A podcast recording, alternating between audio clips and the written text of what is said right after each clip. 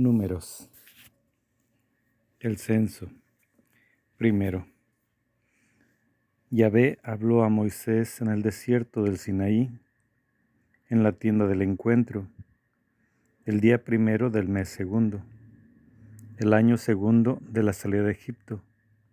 Le dijo, hagan el censo de toda la comunidad de los israelitas por clanes y por familias contando los nombres de todos los varones, uno por uno. Tú y Aarón alistarán a todos los de veinte años para arriba, a todos los útiles para la guerra, por cuerpos de ejército. Les ayudará un hombre por cada tribu, que sea jefe dentro de su familia. Los encargados del censo. Estos son los nombres de los que les ayudarán por Rubén, Elisur, hijo de Sedeur, por Simeón, Salumiel, hijo de Serusadai, por Judá, Naxón, hijo de Aminabad, por Isaacar, Natanael, hijo de Suar, por Zabulón, Eliab, hijo de Gelón, por los hijos de José, por Efraín, Elisamá, hijo de Amiud, por Manases, Gamaliel, hijo de Padasur, por Benjamín, Abidán, hijo de Guideoni, por Dan, Ejeiser, hijo de Amisadai, por Aser, Pagiel, hijo de Ocrán, por Gad, Eliasaf, hijo de Reuel, por Neptalí, Ahira, hijo de Enán.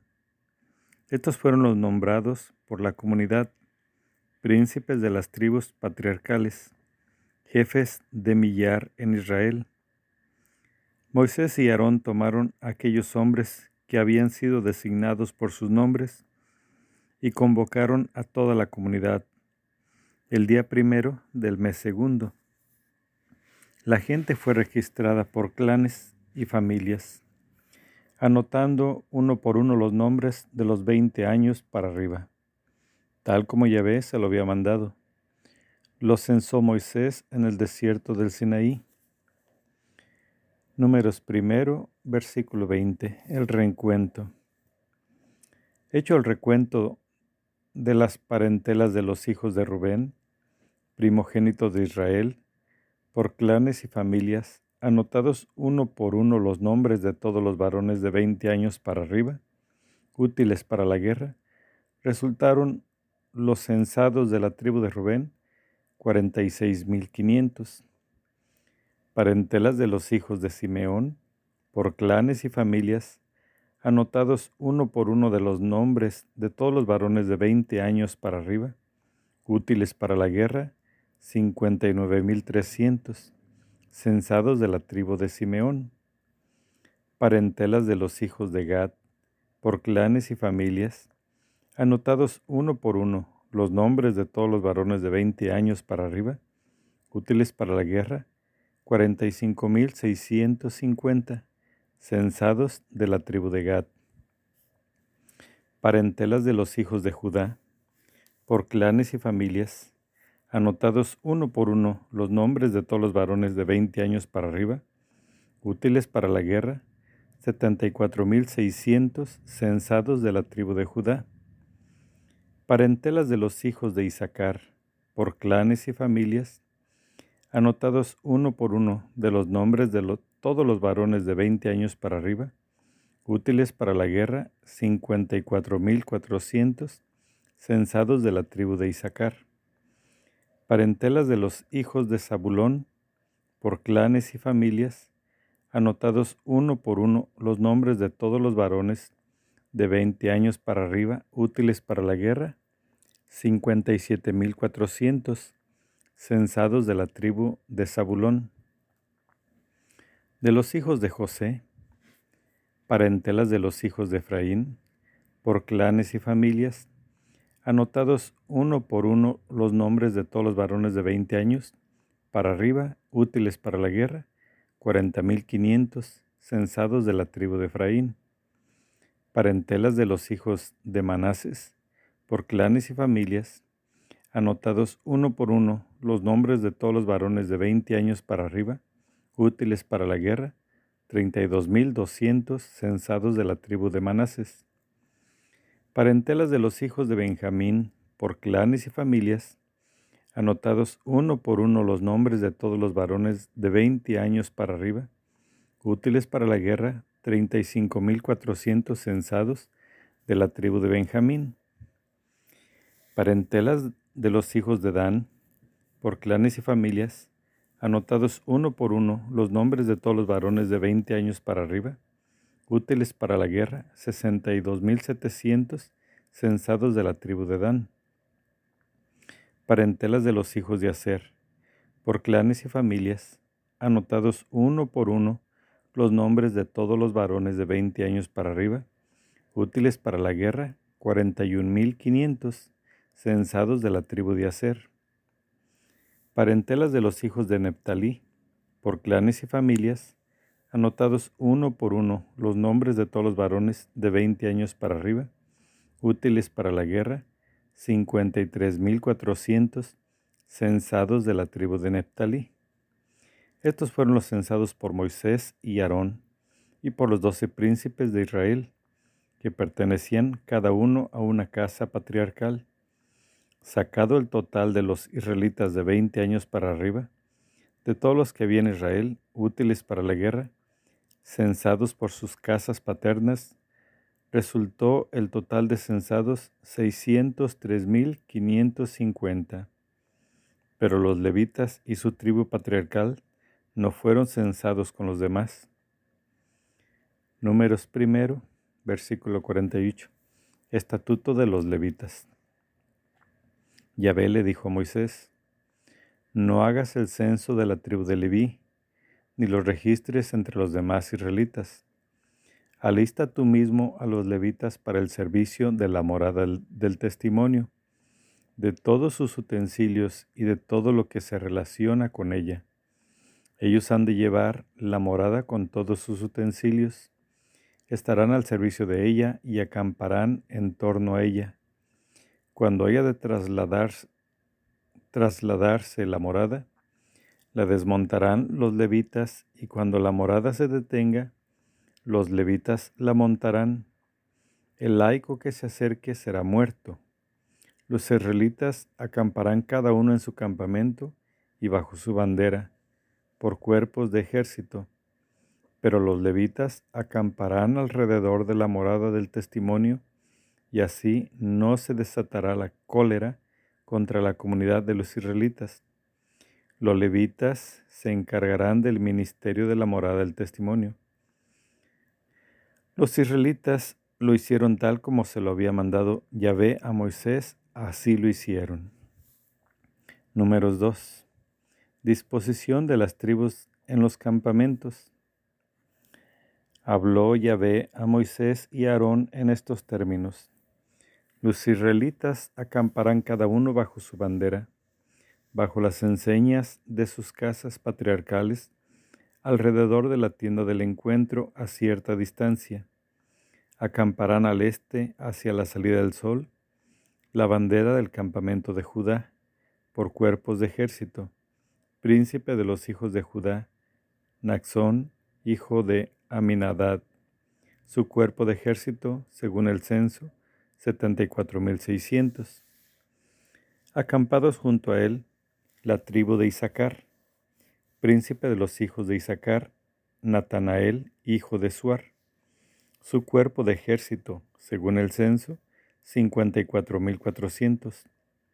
La tribu de Zabulón, príncipe de los hijos de Zabulón, Eliab, hijo de Gelón, su cuerpo de ejército, según el censo, 54.000 7.400. Total de alistados en el campamento de Judá, 186.400, repartidos en cuerpos de ejército, marcharán en vanguardia. Al sur, la bandera del campamento de Rubén, por cuerpos de ejército, príncipe de los hijos de Rubén, Elisur, hijo de Sedeur, su cuerpo de ejército, según el censo, 46.500. Acampan junto a él la tribu de Simeón, príncipe de los hijos de Simeón, Salumiel, hijo de Surisadai. Su cuerpo de ejército, según el censo, 59.300. La tribu de Gad, príncipe de los hijos de Gad, Eliasaf, hijo de Reuel, su cuerpo de ejército, según el censo, 45.650. Total de alistados en el campamento de Rubén, 151.450. Repartidos en cuerpos de ejército, marcharán en segundo lugar. Partirá entonces la tienda del encuentro, pues el campamento de los levitas está en medio de los demás campamentos. En el orden en que acamparon partirán, cada uno por su lado, bajo su propia bandera. Al occidente, la bandera del campamento de Efraín, por cuerpos de ejército, príncipe de los hijos de Efraín, Elisamá, hijo de Amiud, su cuerpo de ejército según el censo, cuarenta mil quinientos. Junto a él, la tribu de Manases, príncipe de los hijos de Manases, Gamaliel, hijo de Padasur, su cuerpo de ejército, según el censo, treinta y dos mil doscientos. La tribu de Benjamín, príncipe de los hijos de Benjamín, Abidán, hijo de Gideoni, su cuerpo de ejército, según el censo, treinta y cinco mil cuatrocientos. Total de alistados en el campamento de Efraín, 108.100, repartidos en cuerpos de ejército, marcharán en tercer lugar. Al norte, la bandera del campamento de Dan, por cuerpos de ejército, príncipe de los hijos de Dan, Agieser, hijo de Amisadai, su cuerpo de ejército según el censo, 62.700. Acampan junto a él la tribu de Aser, príncipe de los hijos de Aser, Pagiel, hijo de Ocrán, su cuerpo de ejército, según el censo, 41.500. La tribu de príncipe de los hijos de Neptalí, Ajirá, hijo de Nan, su cuerpo de ejército, según el censo, 53.400. Total de alistados del campamento de Dan, 157.600 marcharán en retaguardia repartidos en banderas. Estos fueron los israelitas censados por casas paternas. Total de alistados en los campamentos repartidos en cuerpos de ejército, 603.550. Pero los levitas no fueron alistados entre los demás israelitas, según había mandado Yahvé a Moisés. Los israelitas hicieron todo tal como Yahvé había mandado a Moisés. Así acampaban bajo sus banderas y así emprendían la marcha, cada uno entre los demás de su clan y con su familia. Números 3. La tribu de Leví. Los sacerdotes. Esta era la descendencia de Aarón y de Moisés. Cuando Yahvé habló a Moisés en el monte Sinaí, estos eran los nombres de los hijos de Aarón. Nadab, el primogénito, Abilú, Eleazar e Itamar. Estos eran los nombres de los hijos de Aarón, que fueron ungidos sacerdotes y cuyas manos fueron consagradas para ejercer el sacerdocio. Nadab y Abinú murieron delante de Yahvé al presentar un fuego profano delante de Yahvé en el desierto del Sinaí. Como no tenían hijos, fueron Eleazar e Itamar los que ejercieron el sacerdocio en presencia de su padre Aarón. B. Los levitas, sus funciones. Yahvé habló a Moisés, manda que se acerque la tribu de Leví y ponlos delante del sacerdote Aarón, para que estén a su servicio. Harán su propia guardia y la guardia que corresponde a toda la comunidad ante la tienda del encuentro, prestando el servicio en la morada. Cuidarán de todos los utensilios de la tienda del encuentro y harán la guardia que incumbe a los israelitas, prestando servicio en la morada. Los levitas se los donarás a Aarón y a sus hijos en calidad de donados, de parte de todos los israelitas, ellos les serán donados. A Aarón y a sus hijos los alistarás para que se encarguen de sus funciones sacerdotales. El laico que se acerque será muerto. C. Su elección. Yahvé habló a Moisés. Mira, que he elegido a los levitas de entre los demás israelitas, en lugar de todos los primogénitos de los israelitas que abren el seno materno. Los levitas serán para mí, porque todo primogénito me pertenece. El día en que herí a todos los primogénitos de Egipto, consagré para mí a todos los primogénitos de Israel, tanto de hombre como de ganado. Son míos, yo, Yahvé.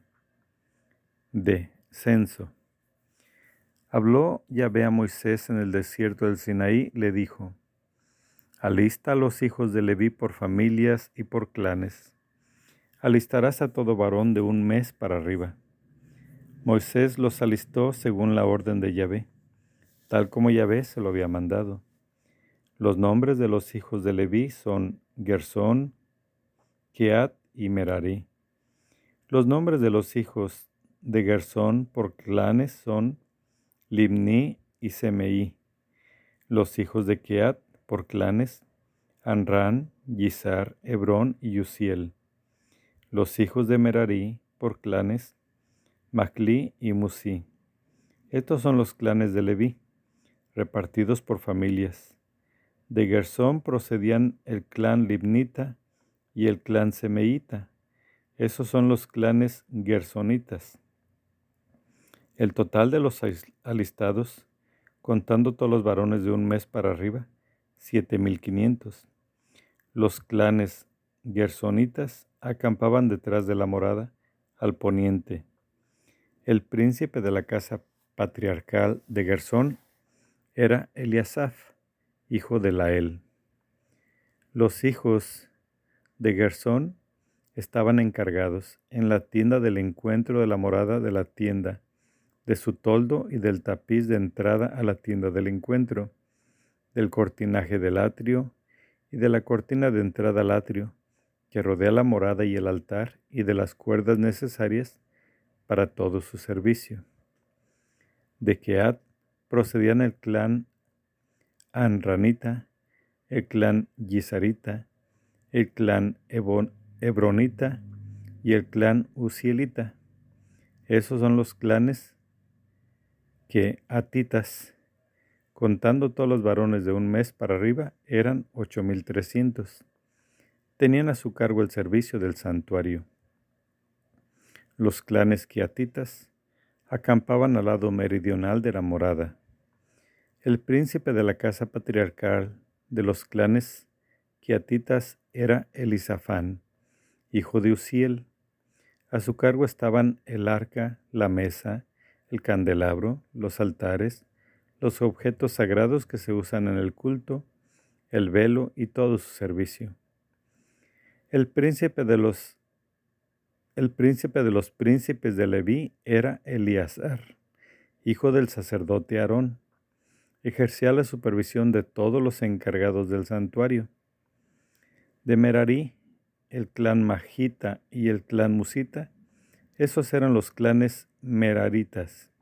Sus alistados, contando todos los varones de un mes para arriba, eran seis mil doscientos. El príncipe de la casa patriarcal de los clanes meraritas era Suriel, hijo de Abijail. Acampaban al lado septentrional de la morada. A los hijos de Merarí les estaba encomendado el culto de los tableros de la morada, de sus travesaños, postes y basas, de todos sus utensilios y todo su servicio, y de los postes que rodean el atrio, de sus bases, clavazón y cuerdas. Acampaban al este, frente a la morada, delante de la tienda del encuentro, hacia oriente.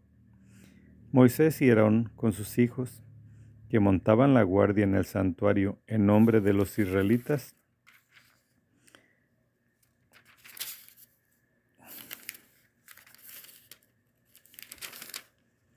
Cualquier laico que se acercara sería muerto. El total de levitas alistados de los que registró Moisés por clanes, siguiendo la orden de Yahvé, de todos los varones de un mes para arriba, veintidós mil. E. Los levitas y el rescate de los primogénitos. Dijo Yahvé a Moisés, registra a todos los primogénitos varones de los israelitas de un mes para arriba y anota sus nombres. Luego tomarás para mí, Yahvé, a los levitas, en lugar de todos los primogénitos de los israelitas, y el ganado de los levitas en lugar de todos los primogénitos del ganado de los israelitas. Moisés registró, según la había ordenado Yahvé, a todos los primogénitos de los israelitas, y resultó ser el total de los primogénitos varones, contando, contándolos desde la edad de un mes para arriba, según el censo, 22.273. Dijo entonces Yahvé a Moisés, Toma a los levitas en lugar de todos los primogénitos de los israelitas, y el ganado de los levitas en lugar de su ganado. Los levitas serán míos. Yo Yahvé, por el rescate de los 273 primogénitos de los israelitas, que exceden del número de los levitas, tomarás cinco ciclos por cabeza, ciclos del santuario a razón de veinte óbolos por ciclo. La plata se la entregarás a Aarón y a sus hijos, por el rescate de los que sobrepasan el número. Moisés tomó la plata del rescate de los que pasaban del número de los rescatados por los levitas. Tomó la plata de los primogénitos de Israel, mil trescientos sesenta y cinco ciclos ciclos del santuario, y entregó Moisés la plata del rescate a Aarón y a sus hijos, según la orden de Yahvé, como había mandado Yahvé a Moisés. Palabra de Dios, te alabamos Señor. Números 4. Los clanes de los levitas. A. Los queatitas. Yahvé habló a Moisés y a Aarón, haz el censo de los hijos de Keat, hijos de Leví, por clanes y por familias, de entre treinta y cincuenta años, de todos los aptos para la milicia, que prestan el servicio de la tienda del encuentro. Este será el servicio de los hijos de Keat en la tienda del encuentro, lo sagrado entre lo sagrado. Cuando se levante el campamento, irán Aarón y sus hijos, descolgarán el velo de protección y cubrirán con él el arca del testimonio.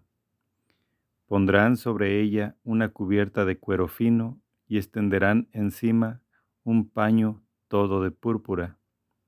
Luego le pondrán los varales. Sobre la mesa de la presencia extenderán un paño de púrpura y pondrán sobre ella las fuentes, copas, tazas y jarros de libación. El pan estará perpetuamente encima. Extenderán sobre ella un paño carmesí que cubrirán con una cubierta de cuero fino y después le pondrán los varales. Tomarán un paño de púrpura y cubrirán el candelabro del alumbrado con sus lámparas, despabiladeras y ceniceros, y todos los vasos de aceite que se utilizan en el servicio del candelabro. Lo pondrán con todos sus utensilios en una cubierta de cuero fino y lo colocarán sobre las angarillas. Sobre el altar de oro extenderán un paño de púrpura lo cubrirán con una cubierta de cuero fino y le pondrán los varales.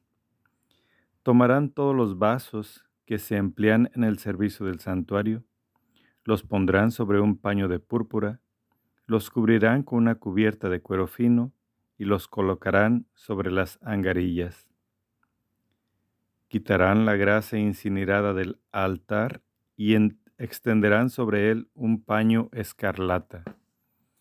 Pondrán encima todos los utensilios que se emplean en el servicio del altar, los braseros, tenedores, badiles, acetres, todos los utensilios del altar. extenderán sobre él una cubierta de cuero fino y le pondrán los varales. Después que Aarón y sus hijos hayan terminado de envolver las cosas sagradas con todos sus utensilios, al ponerse en marcha el campamento, llegarán los hijos de Kiat para transportarlas, pero que no toquen lo sagrado, pues morirían. Este es el cargo de los hijos de Kiat en la tienda del encuentro. Eleazar, hijo del sacerdote Aarón, estará al cuidado del aceite del alumbrado, del incienso aromático, de la oblación perpetua y del óleo de la unción, al cuidado de toda la morada y de cuanto hay en ella, tanto el santuario como sus utensilios. Dijo Yahvé a Moisés y Aarón, no separen de los demás levitas la tribu de los clanes quiatitas. Hagan, hagan con ellos de esta manera, para que vivan y no mueran al acercarse a las cosas sacratísimas.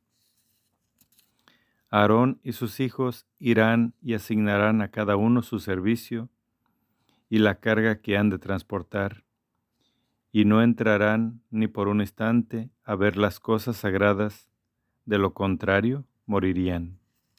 B. Los Gersonitas.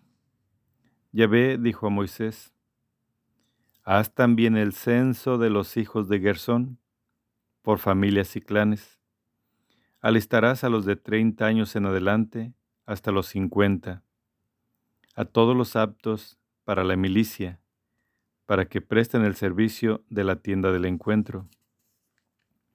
Este será el servicio de los clanes gersonitas.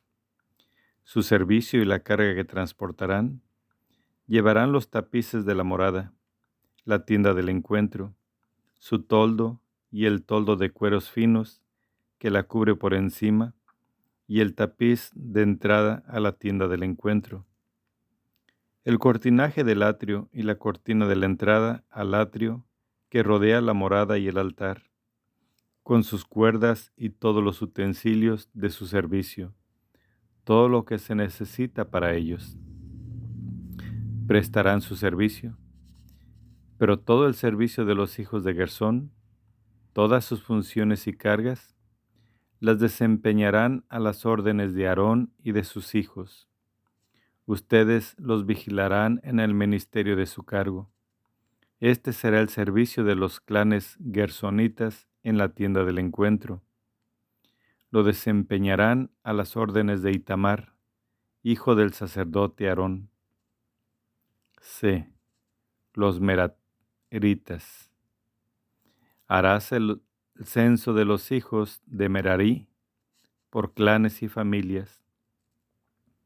Los censarás desde los treinta años en adelante hasta los cincuenta, a todos los aptos para la milicia, para que presten el servicio de la tienda del encuentro. Esto es lo que han de transportar y este es todo su servicio en la tienda del encuentro. Los tableros de la morada, sus travesaños, postes y basas los postes que rodean el atrio con sus basas, clavazón y cuerdas, todos sus utensilios y todo lo preciso para su servicio. Nominalmente señalarán ustedes cada uno de los objetos con que han de cargar. Ese es el servicio de los clanes meraritas para todo servicio en la tienda del encuentro. Estarán a disposición de Itamar, hijo del sacerdote Aarón. Censo de los levitas.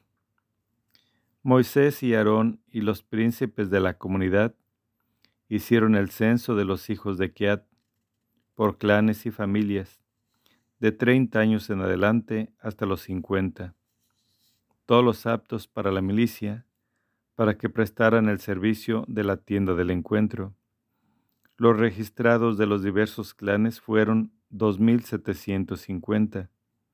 Esos fueron los registrados de los clanes quiatitas, todos los que habían de servir en la tienda del encuentro.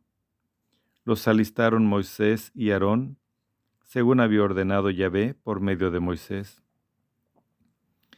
Se hizo el censo de los hijos de Gersón por clanes y familias, de treinta años para arriba hasta los cincuenta, todos los aptos para la milicia, para que prestaran el servicio de la tienda del encuentro.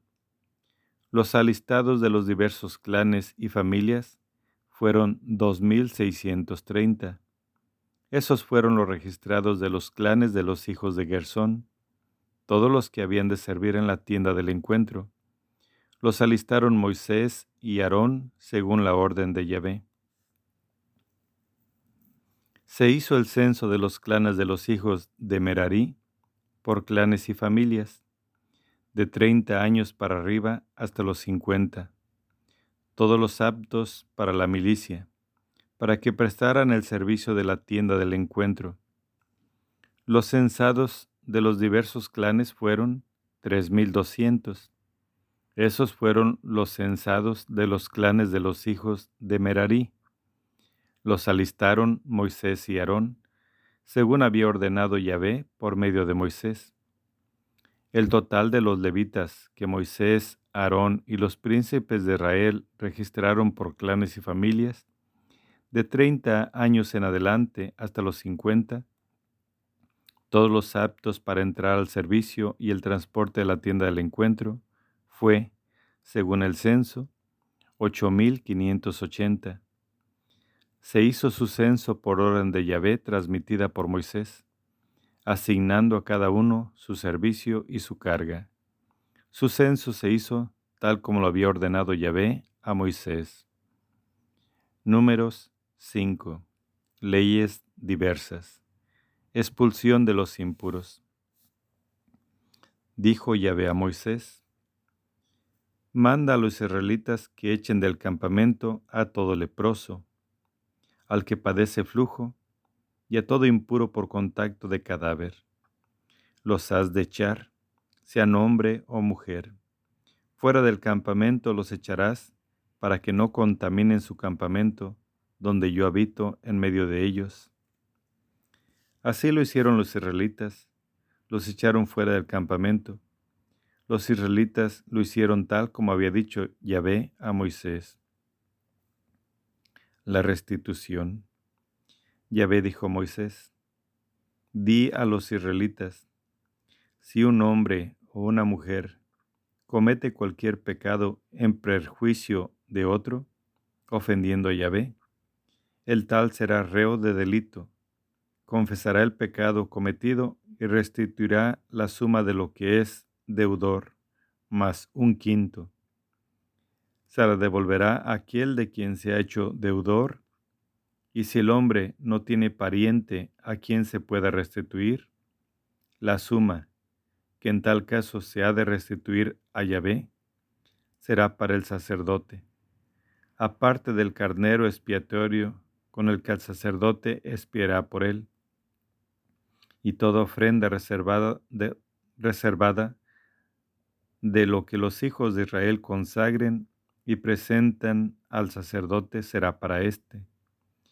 Lo que cada uno consagra es suyo, pero lo que se presenta al sacerdote es para el sacerdote.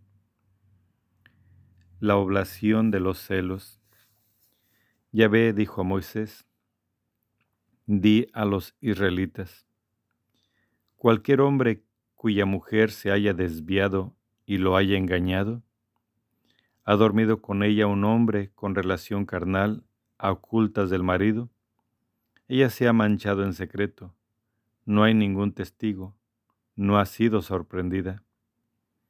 Si el marido es atacado de celos y recela de su mujer, la cual efectivamente se ha manchado, o bien lo atacan los celos y se siente celoso de su mujer, aunque ella no se haya manchado. Ese hombre llevará a su mujer ante el sacerdote y presentará por ella la ofrenda correspondiente, una décima de medida de harina de cebada. No derramará aceite sobre la ofrenda, ni le pondrá incienso, pues es oblación de celos, oblación conmemorativa para recordar una falta. El sacerdote presentará a la mujer y la pondrá delante de Yahvé. Echará luego agua corriente en un vaso de barro y tomando polvo del pavimento de la morada, lo esparcirá sobre el agua. Pondrá el sacerdote a la mujer delante de Yahvé, le descubrirá la cabeza y pondrá en sus manos la oblación conmemorativa, o sea, la oblación de los celos. El sacerdote tendrá en sus manos las aguas de amargura y maldición. Entonces, el sacerdote conjurará a la mujer y le dirá, si no ha dormido un hombre contigo, si no te has desviado ni manchado, desde que estás bajo la potestad de tu marido, sé inmune a estas aguas de amargura y maldición.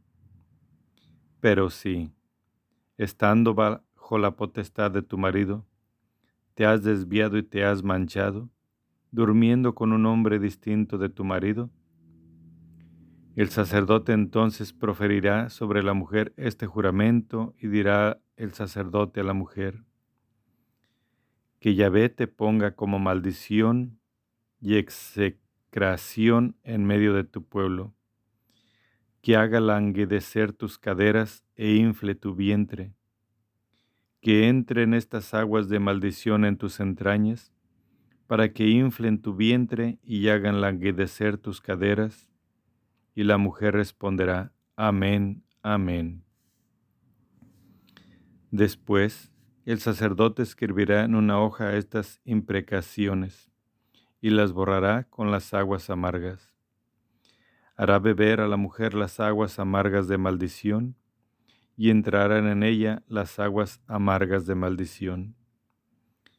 El sacerdote tomará entonces de la mano de mujer la oblación de los celos balanceará la oblación delante de Yahvé y la presentará en el altar. El sacerdote tomará de la oblación un puñado, el memorial, y lo quemará sobre el altar, y le hará beber a la mujer las aguas.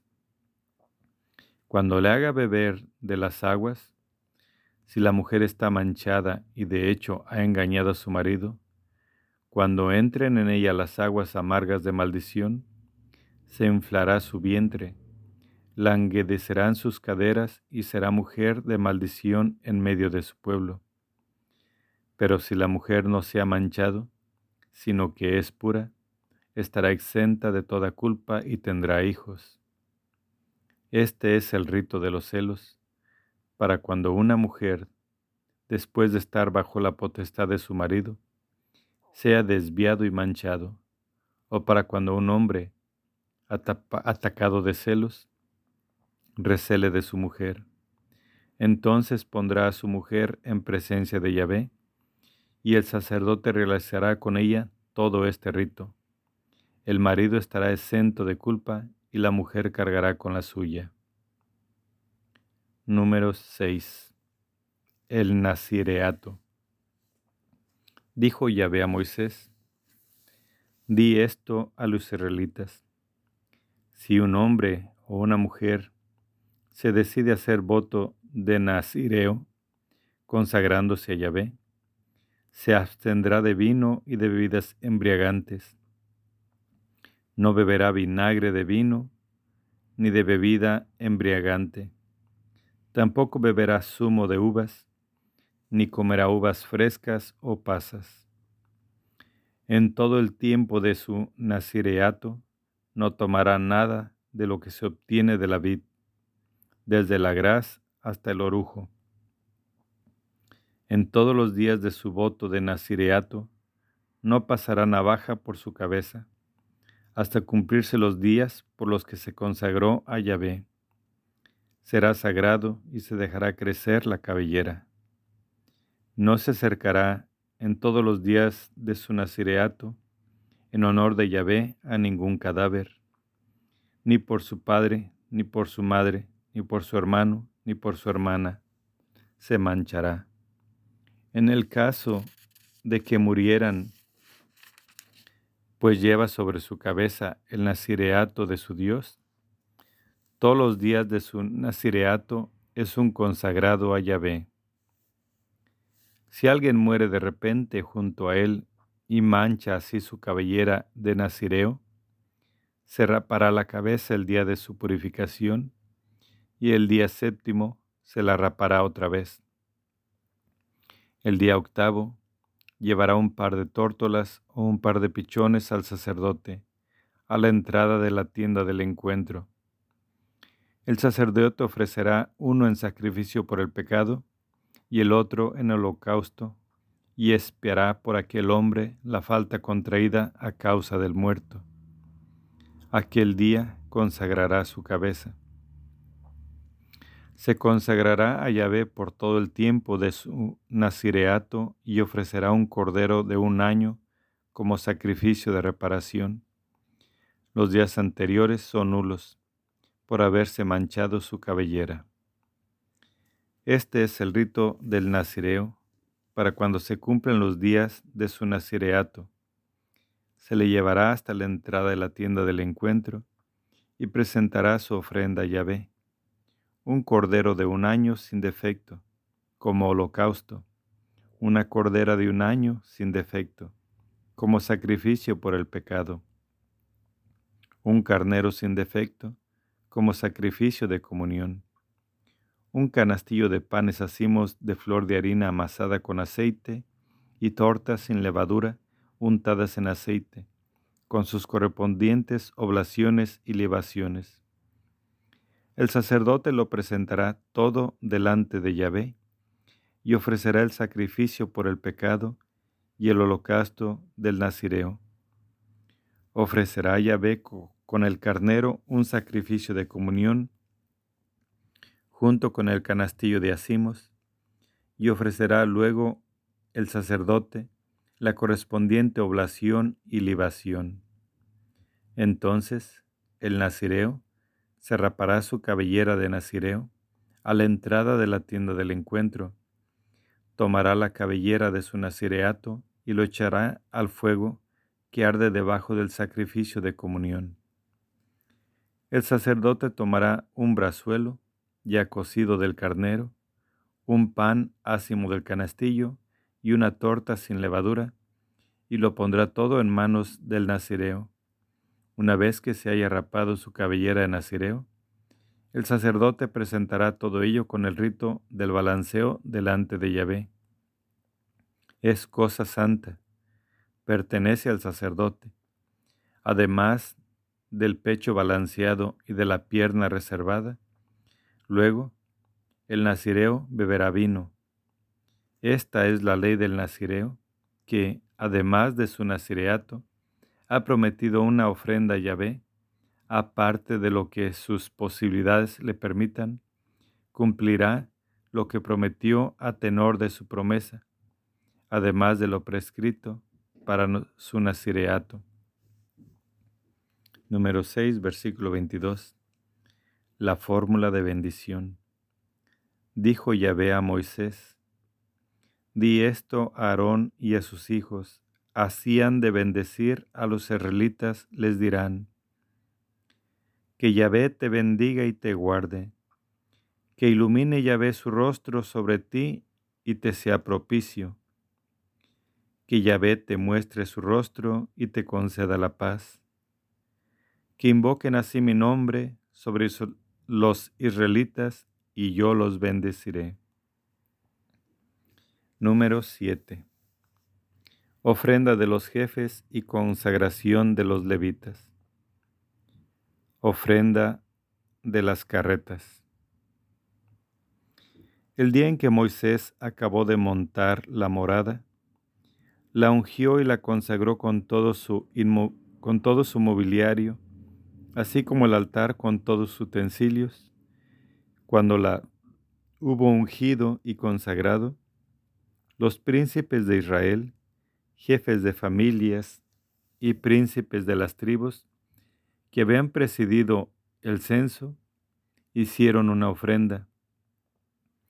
Pusieron su ofrenda delante de Yahvé, seis carretas cubiertas y doce bueyes una carreta por cada dos príncipes y un buey por cada uno. Lo presentaron delante de la morada. Yahvé habló a Moisés y le dijo, Tómaselos y que presten servicio en la tienda del encuentro. Dáselos a los levitas, a cada uno según su servicio. Moisés recibió las carretas y los bueyes y se los dio a los levitas. Dos carretas y cuatro bueyes dio a los hijos de Gersón, según sus servicios. Cuatro carretas y ocho bueyes a los hijos de Merarí, según los servicios que desempeñaban a las órdenes de Itamar, hijo del sacerdote Aarón. Pero a los hijos de Keat no les dio, porque su carga sagrada la tenían que llevar al hombro. Número 7, versículo 10. Ofrenda de la dedicación. Los príncipes hicieron la ofrenda de la dedicación del altar el día en que fue ungido. Hicieron los príncipes su ofrenda delante del altar, y dijo Yahvé a Moisés, que ofrezca un príncipe cada día su ofrenda por la dedicación del altar. El que ofreció su ofrenda el primer día fue Naxón, hijo de Aminabad, de la tribu de Judá. Su ofrenda consistió en una fuente de plata de 130 ciclos de peso, una cetre de plata de 70 ciclos, ciclos del santuario, ambos llenos de flor de harina amasada con aceite para la oblación, una naveta de oro de 10 ciclos, llena de incienso, un ovillo un carnero, un cordero de un año para el holocausto, un chivo para el sacrificio por el pecado, y para el sacrificio de comunión dos bueyes, cinco carneros, cinco machos cabríos y cinco corderos de un año. Esa fue la ofrenda de Najón, hijo de Aminabad. El segundo día ofreció su ofrenda Natanael, hijo de Suar, príncipe de Isaacar. Su ofrenda consistió en una fuente de plata de ciento treinta ciclos de peso, una cetre de plata de setenta ciclos, ciclos del santuario, ambos llenos de flor de harina amasada con aceite, para la oblación, una naveta de oro de diez ciclos llena de incienso, un ovillo, un carnero, un cordero de un año para el holocausto, un chivo para el sacrificio por el pecado y para el sacrificio de comunión, dos bueyes, cinco carneros, cinco machos cabríos y cinco corderos de un año. Esa fue la ofrenda de Natanael, hijo de Suar. El tercer día, el príncipe de los hijos de Zabulón, Eliab, hijo de Gelón, su ofrenda consistió en una fuente de plata de ciento treinta ciclos de peso, una cetre de plata de setenta ciclos, ciclos del santuario, ambos llenos de flor de harina amasada con aceite para la oblación, una naveta de oro de diez ciclos, llena de incienso, un ovillo, un carnero, un cordero de un año para el holocausto, un chivo para el sacrificio por el pecado, y para el sacrificio de comunión dos bueyes, cinco carneros, cinco machos cabríos y cinco corderos de un año. Esa fue la ofrenda de Eliab, hijo de Gelón.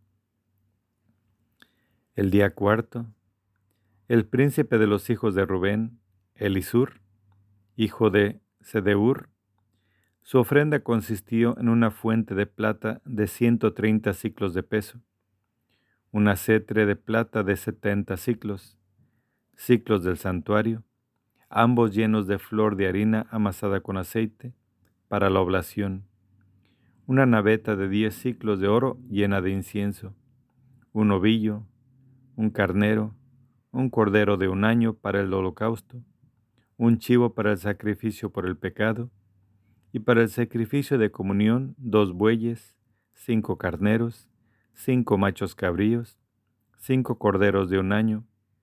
Esa fue la ofrenda de Elisur, hijo de Sedeur.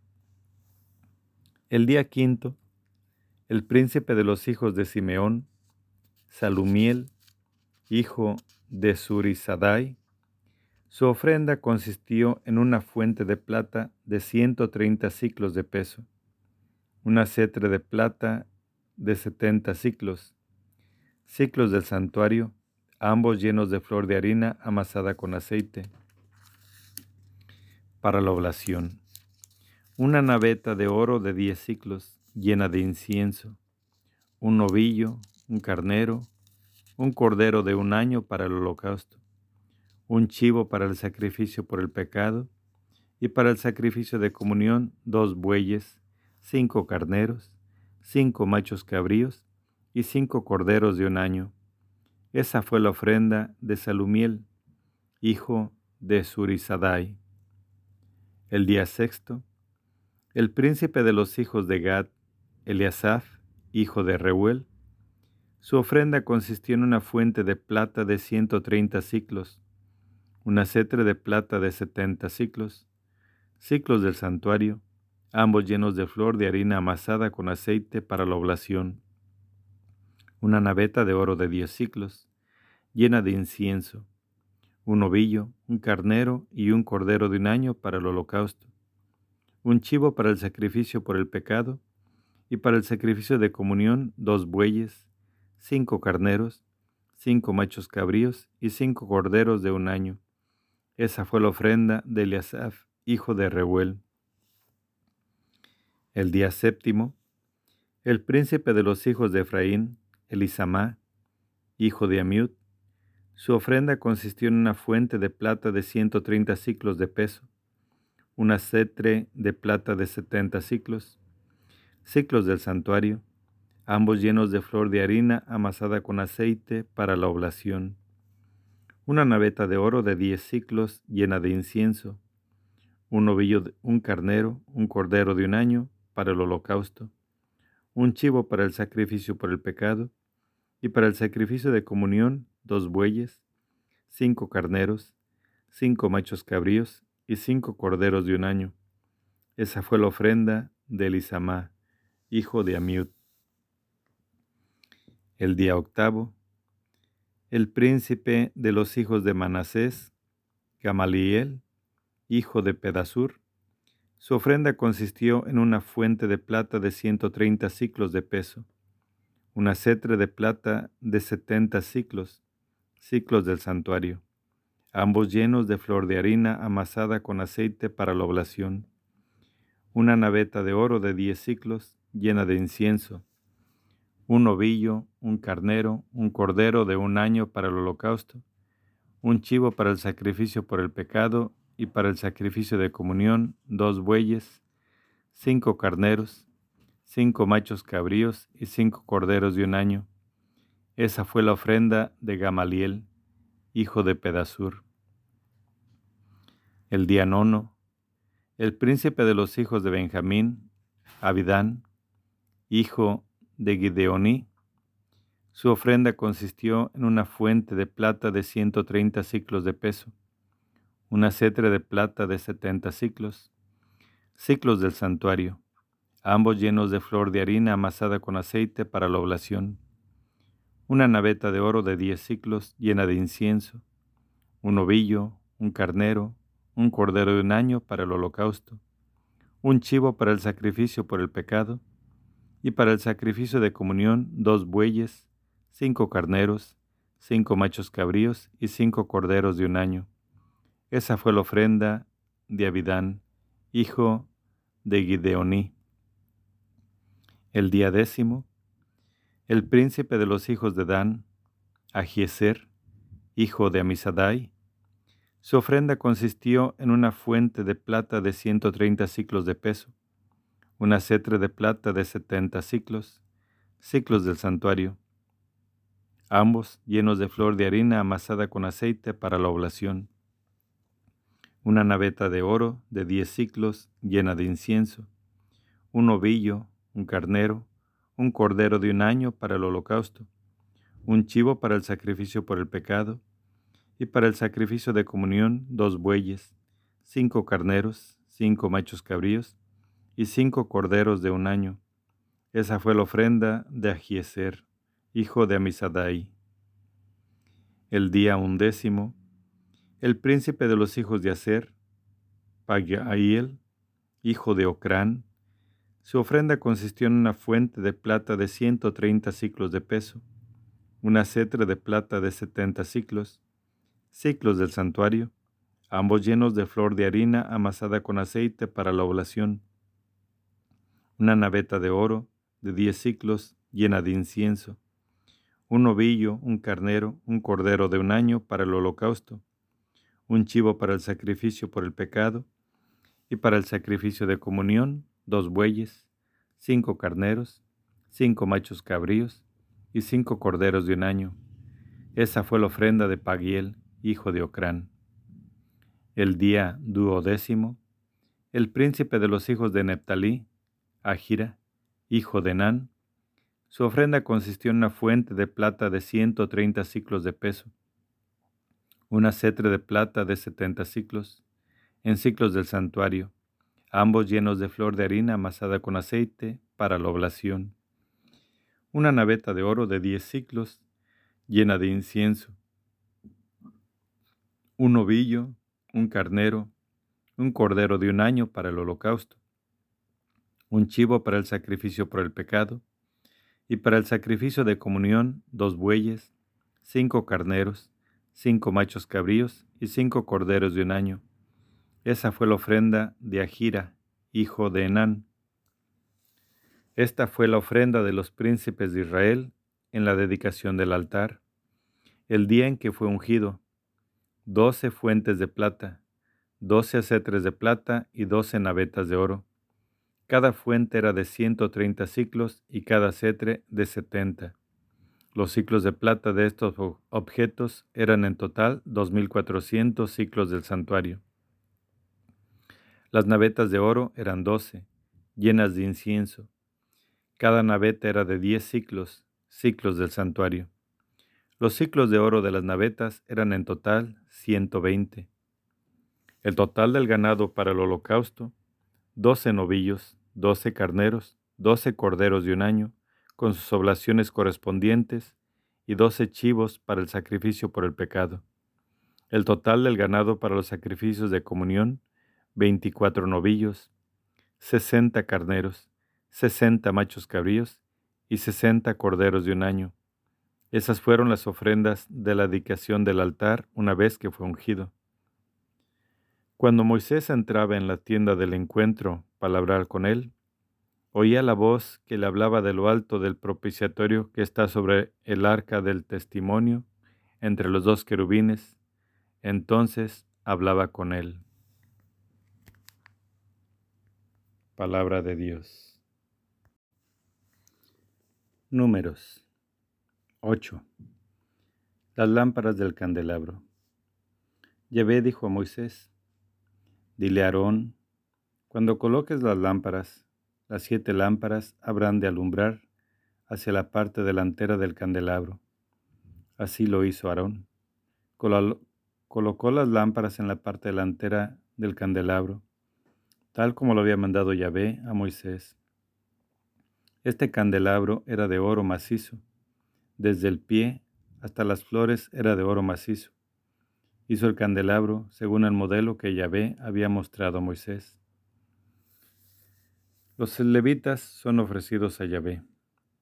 Dijo Yahvé a Moisés, Pon a los levitas aparte del resto de los israelitas y purifícalos para esta purificación harás con ellos de la siguiente manera. Los rociarás con agua lustral. Se rasurarán ellos todo el cuerpo. Lavarán sus vestidos y así quedarán purificados. Tomarán luego un ovillo con su correspondiente oblación de flor de harina amasada con aceite, y tú tomarás otro novillo como sacrificio por el pecado mandarás que se acerquen los levitas a la tienda del encuentro y convocarás a toda la comunidad de los israelitas. Harás que se acerquen los levitas ante Yahvé, y los israelitas les impondrán las manos. Entonces Aarón presentará a los levitas como ofrenda de balanceo delante de Yahvé, de parte de los israelitas. Así quedarán destinados al servicio de Yahvé. Los levitas impondrán sus manos sobre la cabeza de los novillos, y tú ofrecerás uno como sacrificio por el pecado y otro en holocausto a Yahvé para espiar por los levitas. Pondrás luego a los levitas delante de Aarón y de sus hijos, y los presentarás como ofrenda de balanceo a Yahvé. Así, Separarás a los levitas del resto de los israelitas para que me pertenezcan. Después, comenzarán los levitas a servir en la tienda del encuentro. Los purificarás y los presentarás como ofrenda balanceada, porque son donados, donados a mí, de parte de los israelitas. En lugar de todos los que abren el seno materno, de todos los primogénitos, los he tomado para mí de entre los demás israelitas. Porque míos son todos los primogénitos de los israelitas, igual de hombres que de ganados. Los consagré para mí el día que herí a todos los primogénitos en Egipto, y tomé a los levitas para sustituir a todos los primogénitos de los israelitas. Yo cedo los levitas como donados de parte de los israelitas a Aarón y a sus hijos, para que presten el servicio en nombre de los israelitas en la tienda del encuentro y para espiar por los israelitas de manera que ningún israelita incurra en castigo por acercarse al santuario. Moisés y Aarón y toda la comunidad de los israelitas hicieron con los levitas conforme había mandado Yahvé a Moisés. Así hicieron con ellos los israelitas. Los levitas se purificaron y lavaron sus vestidos. Aarón los presentó como ofrenda de balanceo delante de Yahvé, y Aarón hizo expiación por ellos para purificarlos. Después de lo cual entraron los levitas a prestar servicio en la tienda del encuentro, en presencia de Aarón y de sus hijos, según había mandado Yahvé a Moisés acerca de los levitas, así hicieron con ellos. Tiempo de servicio. Dijo Yahvé a Moisés, esto es lo referente a los levitas. El levita entrará al servicio de la tienda del encuentro de veinticinco años para arriba, y desde los cincuenta años cesará en el servicio no prestará servicio en adelante. Ayudará a sus hermanos en el desempeño de su ministerio en la tienda del encuentro, pero no prestará servicio. Así harás con los levitas en lo tocante a sus funciones. Números 9. La Pascua y la partida. Fecha de la Pascua. Habló Yahvé a Moisés en el desierto del Sinaí, el año segundo de la salida de Egipto el mes primero y le dijo, que los israelitas celebren la Pascua a su tiempo.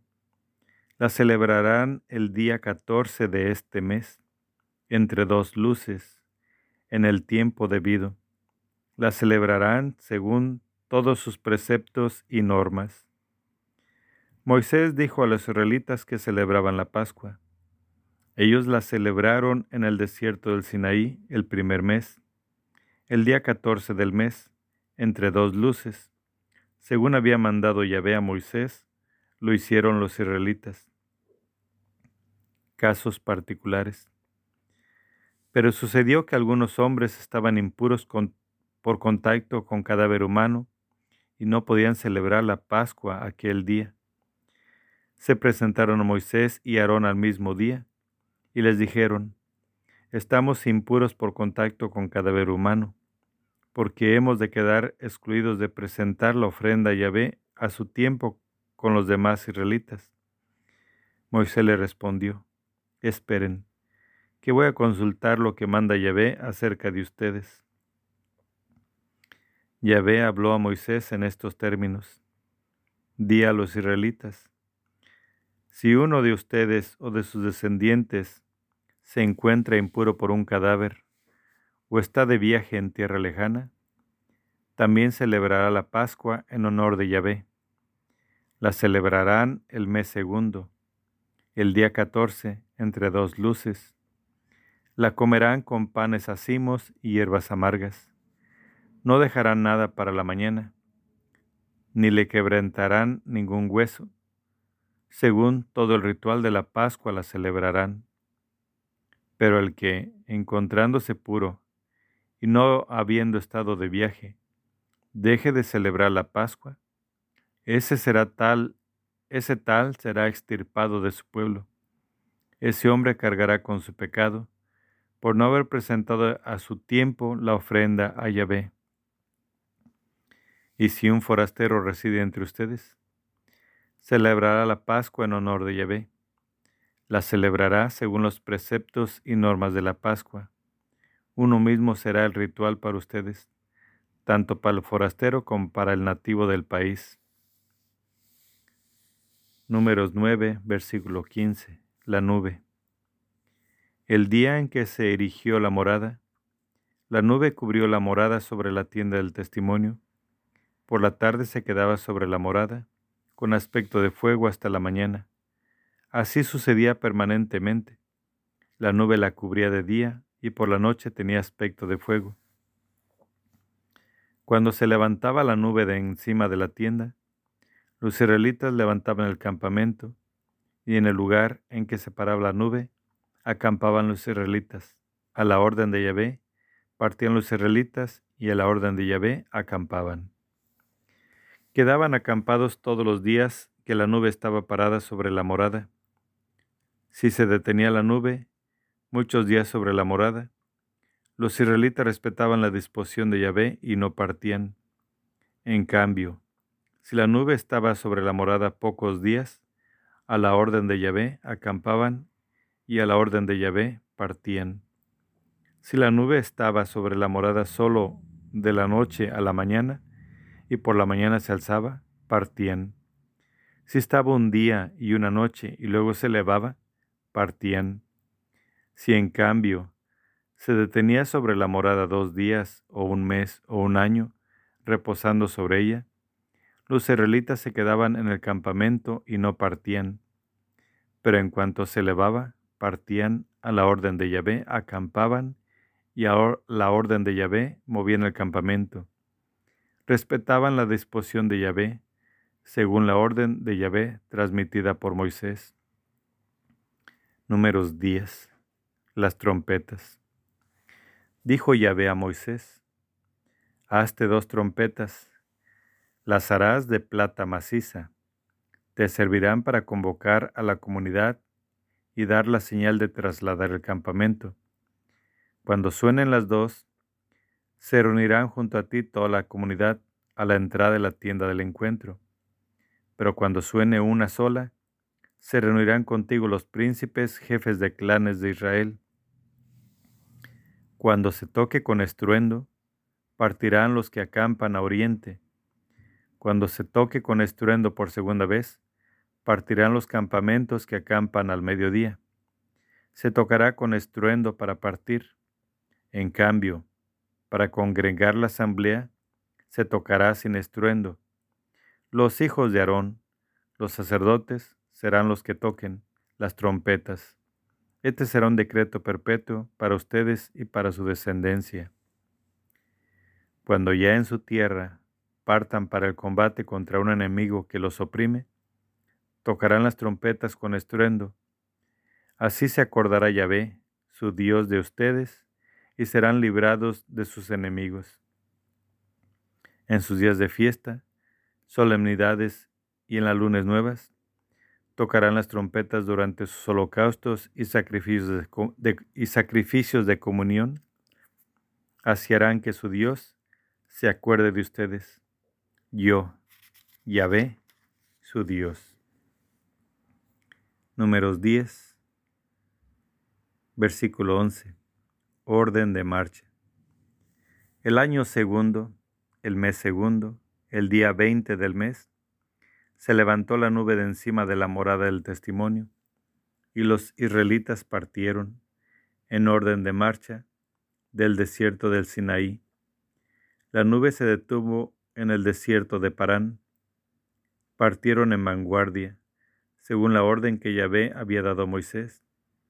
La bandera del campamento de los hijos de Judá en primer lugar, por cuerpos de ejército. Al frente de su tropa iba Naxón, hijo de Aminadab. Al frente de la tribu de los hijos de Isaacar, Natanael, hijo de Suar. Al frente de la tropa de la tribu de los hijos de Zabulón, Eliab, hijo de Gelón. Entonces fue desmontada la morada, y partieron los hijos de Gersón y los hijos de Merarí, llevando la morada. Partió luego la bandera del campamento de Rubén, por cuerpos de ejército. Al frente de su tropa iba Elisur, hijo de Sedeur. Al frente de la tropa de la tribu de los hijos de Simeón, Salumiel, hijo de Surizadai. Al frente de la tropa de la tribu de los hijos de Gad, Eliasaf, hijo de Reuel. Entonces partieron los quiatitas, que llevaban el santuario. La morada se montaba antes de que llegaran. Partió luego la bandera del campamento de los hijos de Efraín, por cuerpos de ejército. Al frente de su tropa iba Elisama, hijo de Amiud. Al frente de la tropa de la tribu de los hijos de Manasés, Gamaliel, hijo de Pedasur. Al frente de la tropa de la tribu de los hijos de Benjamín, Abidán, hijo de Gideoní. Luego, cerrando la marcha de todos los campamentos, partió la bandera del campamento de los hijos de Dan, por cuerpos de ejército. Al frente de su tropa iba Agieser, hijo de Amisadai. Al frente de la tropa de la tribu de los hijos de Aser, Pagiel, hijo de Ocrán. Al frente de la tropa de la tribu de los hijos de Neptalí, Agirá, hijo de Nan. Este fue el orden de marcha de los israelitas, repartidos en cuerpos de ejército, y así partieron. Propuesta de Moisés a Jobab. Dijo Moisés a Jobab, hijo de Reuel, el Madianita, suegro de Moisés. Nosotros partimos para el lugar del que ha dicho Yahvé, yo se lo daré Ven con nosotros y te trataremos bien, porque Yahvé ha prometido bienestar a Israel. Él respondió, No iré, sino que me volveré a mi tierra y a mi parentela. Moisés insistió, Por favor, no nos dejes. Tú conoces los sitios donde acampar en el desierto, tú serás nuestros ojos. Si vienes con nosotros, te haremos partícipe del bienestar con que Yahvé nos va a favorecer. A favorecer. Números 10, versículo 33, la partida. Partieron del monte de Yahvé para hacer tres jornadas. El arca de la alianza de Yahvé iba delante de ellos los tres días de camino, buscándoles dónde hacer alto. La nube de Yahvé iba de día sobre ellos desde que dejaban el campamento, cuando partía el arca, decía Moisés, Levántate y ve que tus enemigos se dispersen, que vivan delante de ti los que te odian. Y cuando se detenía decía, Vuelve y ve a las miriadas de millares de Israel. Números 11. Etapas en el desierto. Taberá. El pueblo prefería, profería quejas que sonaban mal a los oídos de Yahvé, y Yahvé lo oyó. Se encendió su ira, y ardió contra ellos un fuego de Yahvé, y devoró una punta del campamento. El pueblo clamó a Moisés, que intercedió ante Yahvé, y el fuego se apagó. Por eso se llamó aquel lugar Taberá, porque había ardido contra ellos el fuego de Yahvé.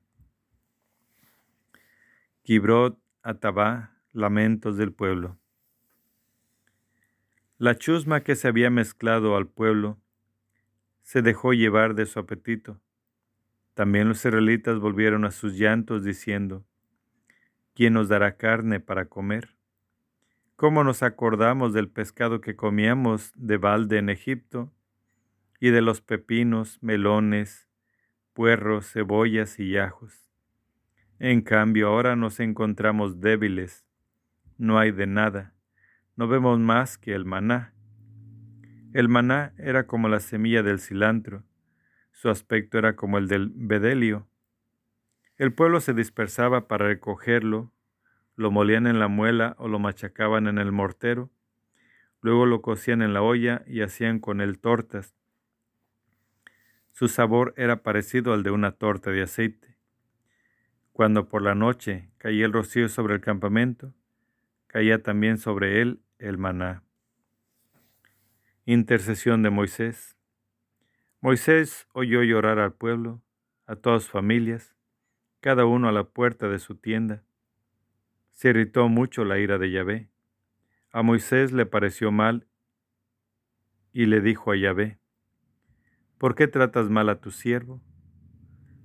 ¿Por qué no he hallado gracia a tus ojos, para que hayas echado sobre mí la carga de todo este pueblo?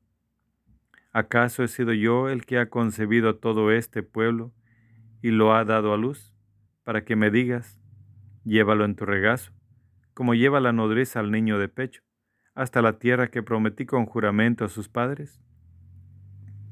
¿De dónde voy a sacar carne para dársela a todo este pueblo, que me llora diciendo, danos, carne para comer. No puedo cargar yo solo con todo este pueblo. Es demasiado pesado para mí. Si vas a tratarme así, mátame, por favor. Si hallado gracia a tus ojos para que no vea más mi desventura. Números 11, versículo 16, respuesta de Yahvé. Yahvé respondió a Moisés, Reúneme setenta ancianos de Israel, de los que te consta que son ancianos y escribas del pueblo. Llévalos a la tienda del encuentro y que estén allí contigo. Yo bajaré a hablar contigo. Tomaré parte del espíritu que hay en ti y lo pondré en ellos, para que lleven contigo la carga del pueblo y no la tengas que llevar tú solo. Y al pueblo le dirás, santifíquense para mañana, que van a comer carne, ya que se han lamentado a oídos de Yahvé diciendo, ¿quién nos dará carne para comer? Mejor nos iba en Egipto, pues Yahvé les va a dar carne y comerán, no un día, ni dos, ni cinco, ni diez, ni veinte la comerán, sino un mes entero, hasta que les salga por las narices y les den náuseas, pues han rechazado a Yahvé que está en medio de ustedes y se han lamentado en su presencia diciendo, ¿por qué salimos de Egipto? Moisés respondió, el pueblo que va conmigo cuenta seiscientos mil de a pie, y tú dices que les darás carne para comer un mes entero.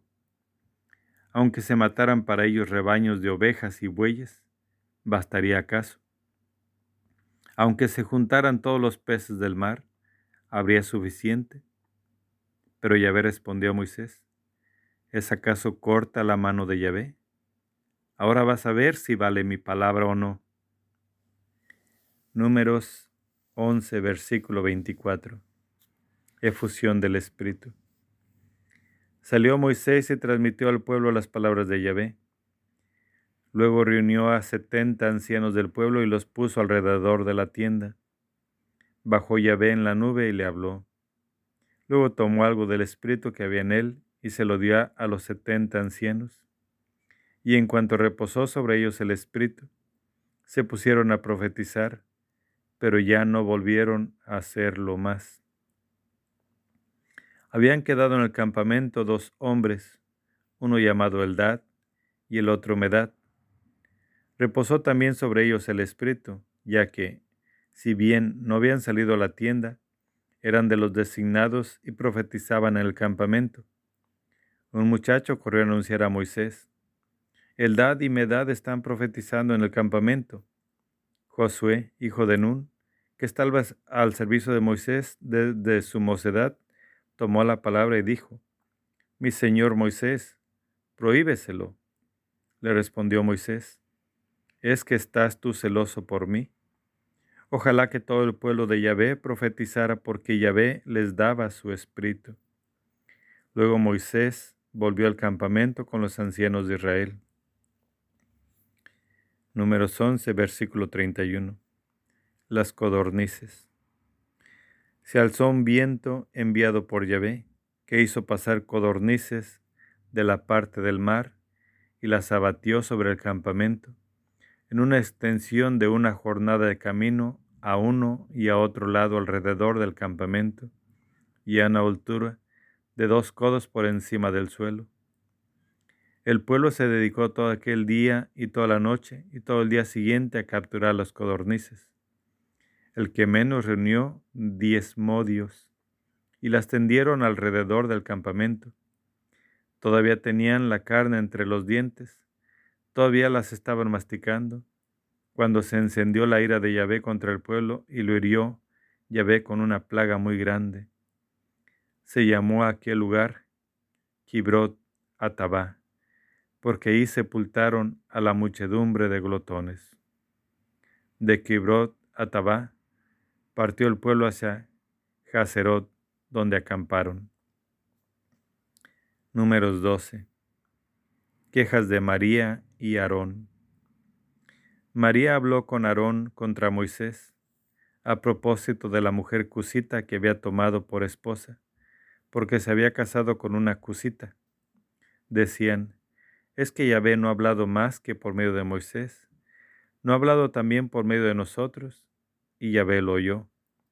Moisés era un hombre muy humilde, más que hombre alguno sobre la faz de la tierra. Números 12, versículo 4. Respuesta divina. De improviso, Yahvé dijo a Moisés, Aarón y a María, Salgan los tres hacia la tienda del encuentro. Y salieron los tres. Bajó Yahvé en la columna de nube y se quedó en la puerta de la tienda. Llamó a Aarón y a María y se adelantaron los dos. Dijo Yahvé, escuchen mis palabras. Si hay entre ustedes un profeta, en visión me revelo a él y hablo con él en sueños no así con mi siervo Moisés. Él es de toda confianza en mi casa. Boca a boca hablo con él, abiertamente y no en enigmas, y contempla la imagen de Yahvé. ¿Por qué? Pues han osado hablar contra mi siervo Moisés. ¿Por qué, pues, han osado hablar contra mi siervo Moisés? Y se incendió la ira de Yahvé contra ellos cuando se marchó y la nube se retiró de encima de la tienda, María advirtió que estaba leprosa, blanca como la nieve. Aarón se volvió hacia María y vio que estaba leprosa. Intercesión de Aarón y de Moisés.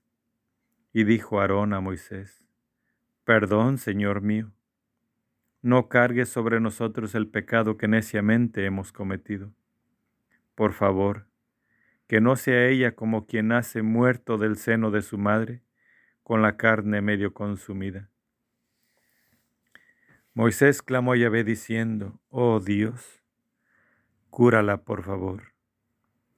Yahvé respondió a Moisés, Si tu padre le hubiera escupido al, rostro, no tendría que pasar siete días de vergüenza que quede siete días fuera del campamento y luego sea admitida otra vez. María quedó siete días excluida del campamento, pero el pueblo no partió hasta que ella se reintegró. Después, el pueblo partió de Hazerot y acamparon en el desierto de Parán. Números 13. Exploración de Canaán. Yahvé dijo a Moisés, envía algunos hombres uno por cada tribu patriarcal, para que exploren la tierra de Canaán, que voy a dar a los israelitas, que sean todos príncipes entre ellos. Los envió Moisés, según la orden de Yahvé, desde el desierto de Parán. Todos ellos eran jefes de los israelitas. Sus nombres eran estos. Por la tribu de Rubén, Samúa, hijo de Sacur. Por la tribu de Simeón, Safat, hijo de Jorí.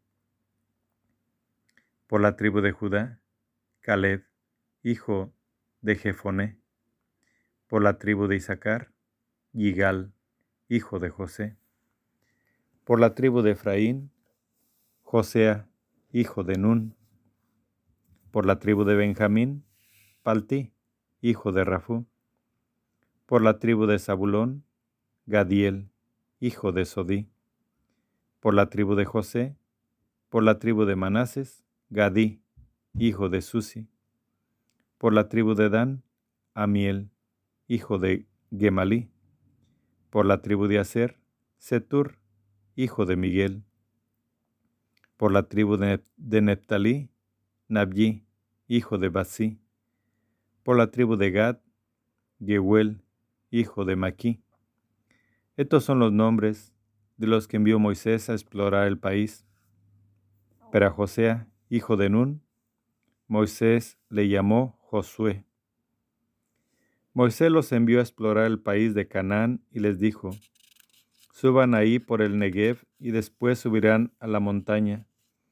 Reconozcan el país a ver qué tal es y el pueblo que lo habita, si es fuerte o débil, escaso o numeroso ¿Y qué tal es el país en que viven, bueno o malo?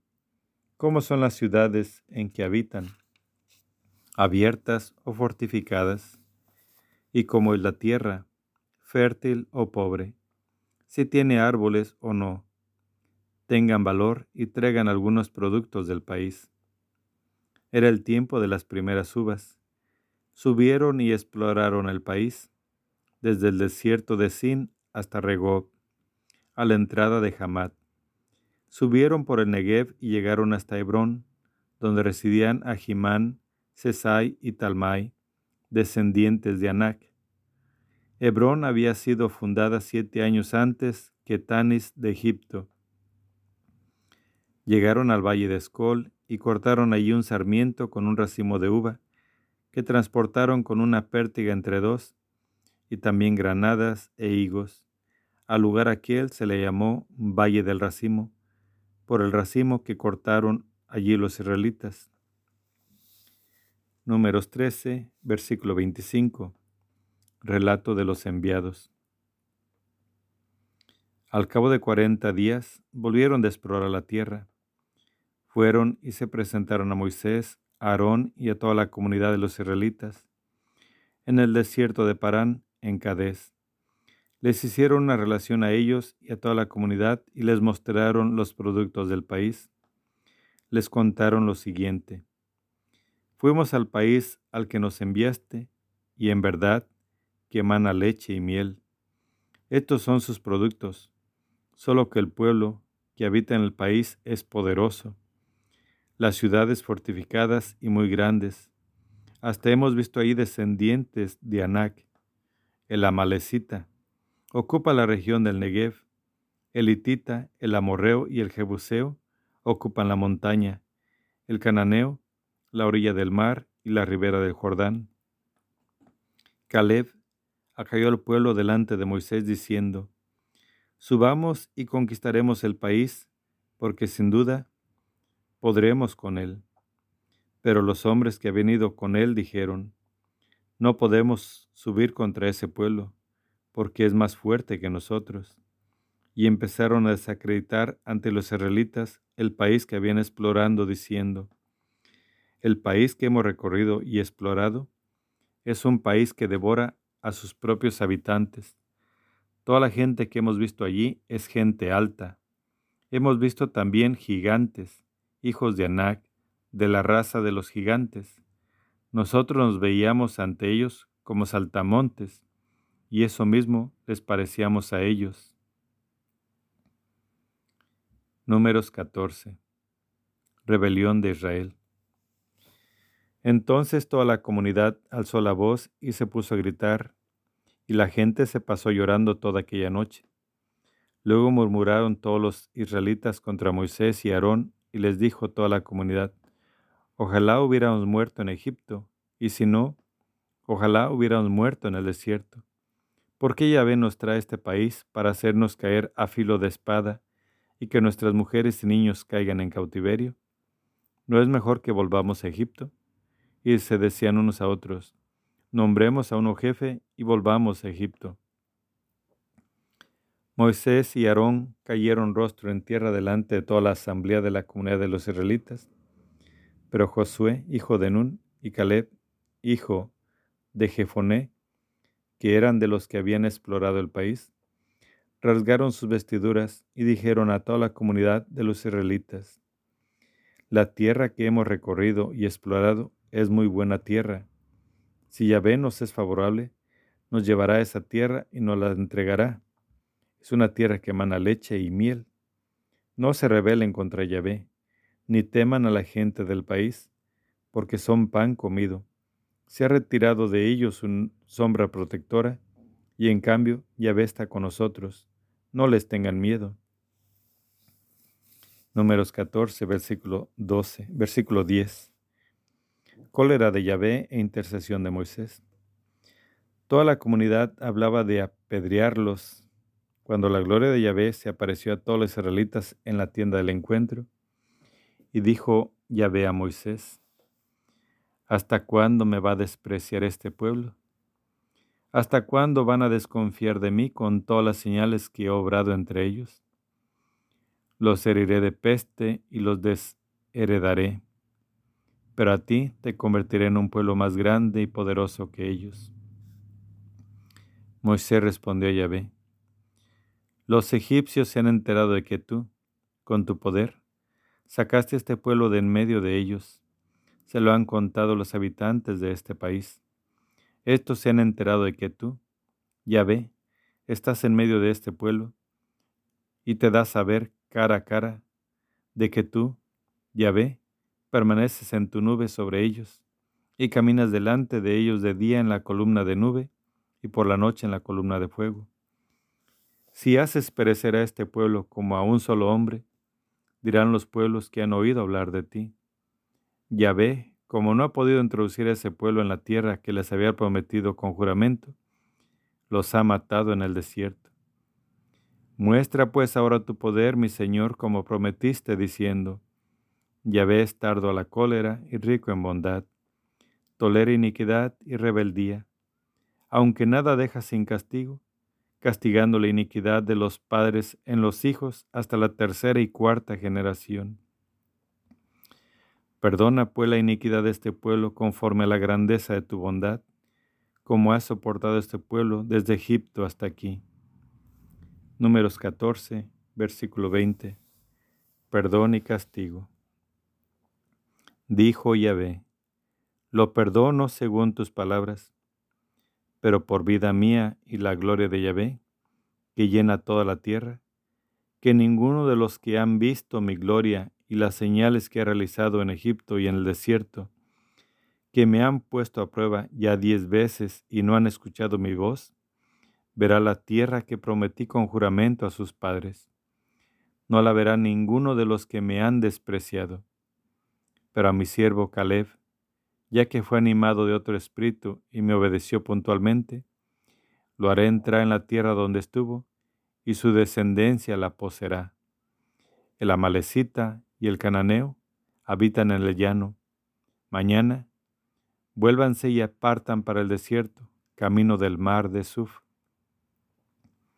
Yahvé, así, Yahvé habló así a Moisés y Aarón ¿Hasta cuándo esta comunidad perversa murmurará contra mí? He oído las quejas de los israelitas que están murmurando contra mí.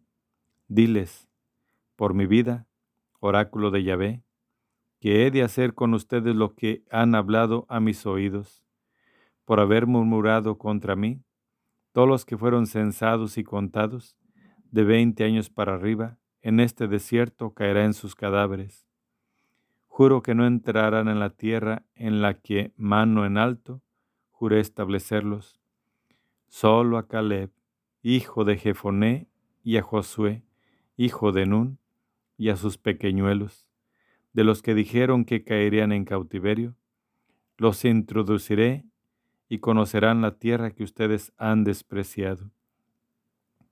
Sus cadáveres caerán en este desierto, y sus hijos serán nómadas cuarenta años por el desierto, cargando con la infidelidad de ustedes, hasta que no estén por completo todos sus cadáveres en el desierto, según el número de los días que ustedes emplearon en explorar el país, cuarenta días. Cargarán cuarenta años con sus pecados, un año por cada día. Así sabrán lo que es rebelarse contra mí. Yo, Yahvé, he hablado. Eso es lo que haré con toda esta comunidad perversa, amotinada contra mí. En este desierto no quedará uno en el han de morir. Los hombres que había enviado Moisés explorar la tierra, que al volver habían incitado a toda la comunidad a murmurar contra él, poniéndose a hablar mal del país. Aquellos que habían hablado mal del país cayeron repentinamente muertos delante de Yahvé. En cambio, Josué, hijo de Nun y Caleb, hijo de Jefoné, sobrevivieron de entre los hombres que habían ido a explorar la tierra. Números 14, versículo 39. Vana tentativa de los israelitas. Refirió Moisés estas palabras a todos los israelitas y se afligió mucho el pueblo. Madrugaron y subieron a la cumbre del monte diciendo, Aquí estamos, vamos a subir a ese lugar respecto del cual ha dicho Yahvé que hemos pecado. Moisés le respondió, ¿por qué hacen eso? Pasando por encima de la orden de Yahvé. Eso no tendrá buen éxito. No suban, porque Yahvé no está en medio de ustedes no vayan a ser derrotados frente a sus enemigos, porque la malecita y el cananeo están ahí contra ustedes, y caerán a filo de espada. Pues después de haber abandonado ustedes a Yahvé, Yahvé no está con ustedes. Pero ellos se obstinaron en subir a la cumbre del monte, ni el arca de la alianza de Yahvé ni Moisés se movieron del campamento. Bajaron los amalecitas y los cananeos que habitaban en aquella montaña, los batieron y los destrozaron hasta llegar a Jorma. Palabra de Dios, te alabamos, Señor. Números 15. Ordenanzas sobre los sacrificios, poderes de los sacerdotes y de los levitas. La oblación correspondiente a los sacrificios. Yahvé dijo a Moisés, Di a los israelitas, cuando entren en la tierra que yo les daré por morada, y ofrezcan manjares abrazados a Yahvé en holocausto o sacrificio de comunión para cumplir un voto, o como ofrenda voluntaria o con ocasión de sus fiestas, ofreciendo así de sus bueyes u ovejas, calmante aroma para Yahvé. El oferente presentará para su ofrenda Yahvé una oblación de una décima de flor de harina amasada con un cuarto de sextario de aceite. Harás una libación de un cuarto de sextario de vino por cada cordero, además del holocausto o sacrificio de comunión. Si es un carnero, la oblación será de dos décimas de flor de harina amasada con un tercio de sextario de aceite, y la libación de un tercio de sextario de vino, que ofrecerás como calmante aroma para Yahvé. Y si ofrece a Yahvé un novillo en holocausto, o sacrificio para cumplir un voto, o como sacrificio de comunión, se ofrecerá además del novillo una oblación de tres décimas de flor de harina amasada con medio sextario de aceite y una libación de medio sextario de vino, como manjar abrazado de calmante aroma para Yahvé. Así se hará con cada novillo y con las reses menores, cordero o cabrito. Harán así con cada uno de los que inmolen, con tantos como haya. Así hará todo hombre de su pueblo. Cuando ofrezca un manjar abrazado como calmante aroma para Yahvé, Y si reside entre ustedes o entre sus descendientes un forastero, y ofrece un manjar abrazado como calmante aroma para Yahvé, hará lo mismo que ustedes. En la asamblea no habrá más que una norma para ustedes y para el forastero residente. Es decreto perpetuo para sus descendientes. Será igual delante de Yahvé para ustedes y para el forastero. Una sola ley y una sola norma regirá para ustedes y para el forastero que reside entre ustedes. Las primicias del pan. Yahvé dijo a Moisés, di a los israelitas, cuando entren en la tierra a la que los voy a llevar y coman el pan del país, reservarán primero la ofrenda para Yahvé, como primicias de su molienda, reservarán como ofrenda una torta, le reservarán como reserva de la era. Reservarán a Yahvé una ofrenda de las primicias de su molienda por todas sus generaciones. Números 15, versículo 22 expiación de las faltas de inadvertencias. Cuando por inadvertencia no cumplan alguno de estos preceptos que Yahvé ha comunicado a Moisés, algo que les he mandado Yahvé por medio de Moisés, desde que Yahvé lo ordenó en adelante, por todas sus generaciones. En el caso de que la inadvertencia se haya cometido por descuido de la comunidad, Toda la comunidad ofrecerá un novillo en holocausto, como calmante aroma para Yahvé, con su correspondiente oblación y libación, según costumbre, y un macho cabrío en sacrificio por el pecado.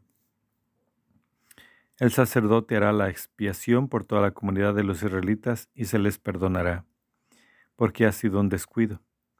Cuando presenten sus ofrendas como manjar abrazado Yahvé, y su sacrificio por el pecado delante de Yahvé por su descuido, se le perdonará a la comunidad de los israelitas y al forastero que reside entre ellos, pues el pueblo entero lo ha hecho por inadvertencia.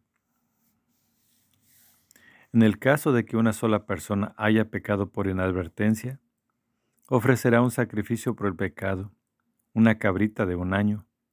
El sacerdote hará la expiación delante de Yahvé por la persona que se ha descuidado con ese pecado de inadvertencia. Cuando se haga expiación por ella, se le perdonará. Lo mismo al ciudadano israelita que al forastero residente entre ustedes. No tendrán más que una sola ley para el que obra por inadvertencia. Pero el que obra a conciencia, sea ciudadano forastero, ultraja a Yahvé. Tal individuo será excluido de su pueblo por haber despreciado la palabra de Yahvé y quebrantado su mandato, será excluido tal individuo, su pecado pesa sobre él. Violación del sábado. Cuando los israelitas estaban en el desierto, se encontró un hombre que andaba buscando leña en día de sábado. Los que lo encontraron buscando leña lo presentaron a Moisés, a Aarón y a toda la comunidad. Lo pusieron en presidio porque no estaba determinado lo que había que hacer con él. Yahvé dijo a Moisés, que muera ese hombre, que lo apedree toda la comunidad fuera del campamento. Lo sacó toda la comunidad fuera del campamento y lo apedrearon hasta que murió, según había mandado Yahvé a Moisés. Los flecos de los vestidos.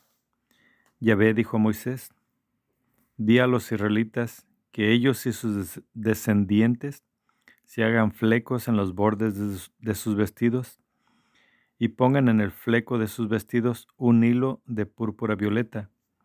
Llevarán pues flecos para que cuando los vean se acuerden de todos los preceptos de Yahvé. Así los cumplirán y no seguirán los caprichos de sus corazones y de sus ojos, siguiendo a los cuales se prostituyen.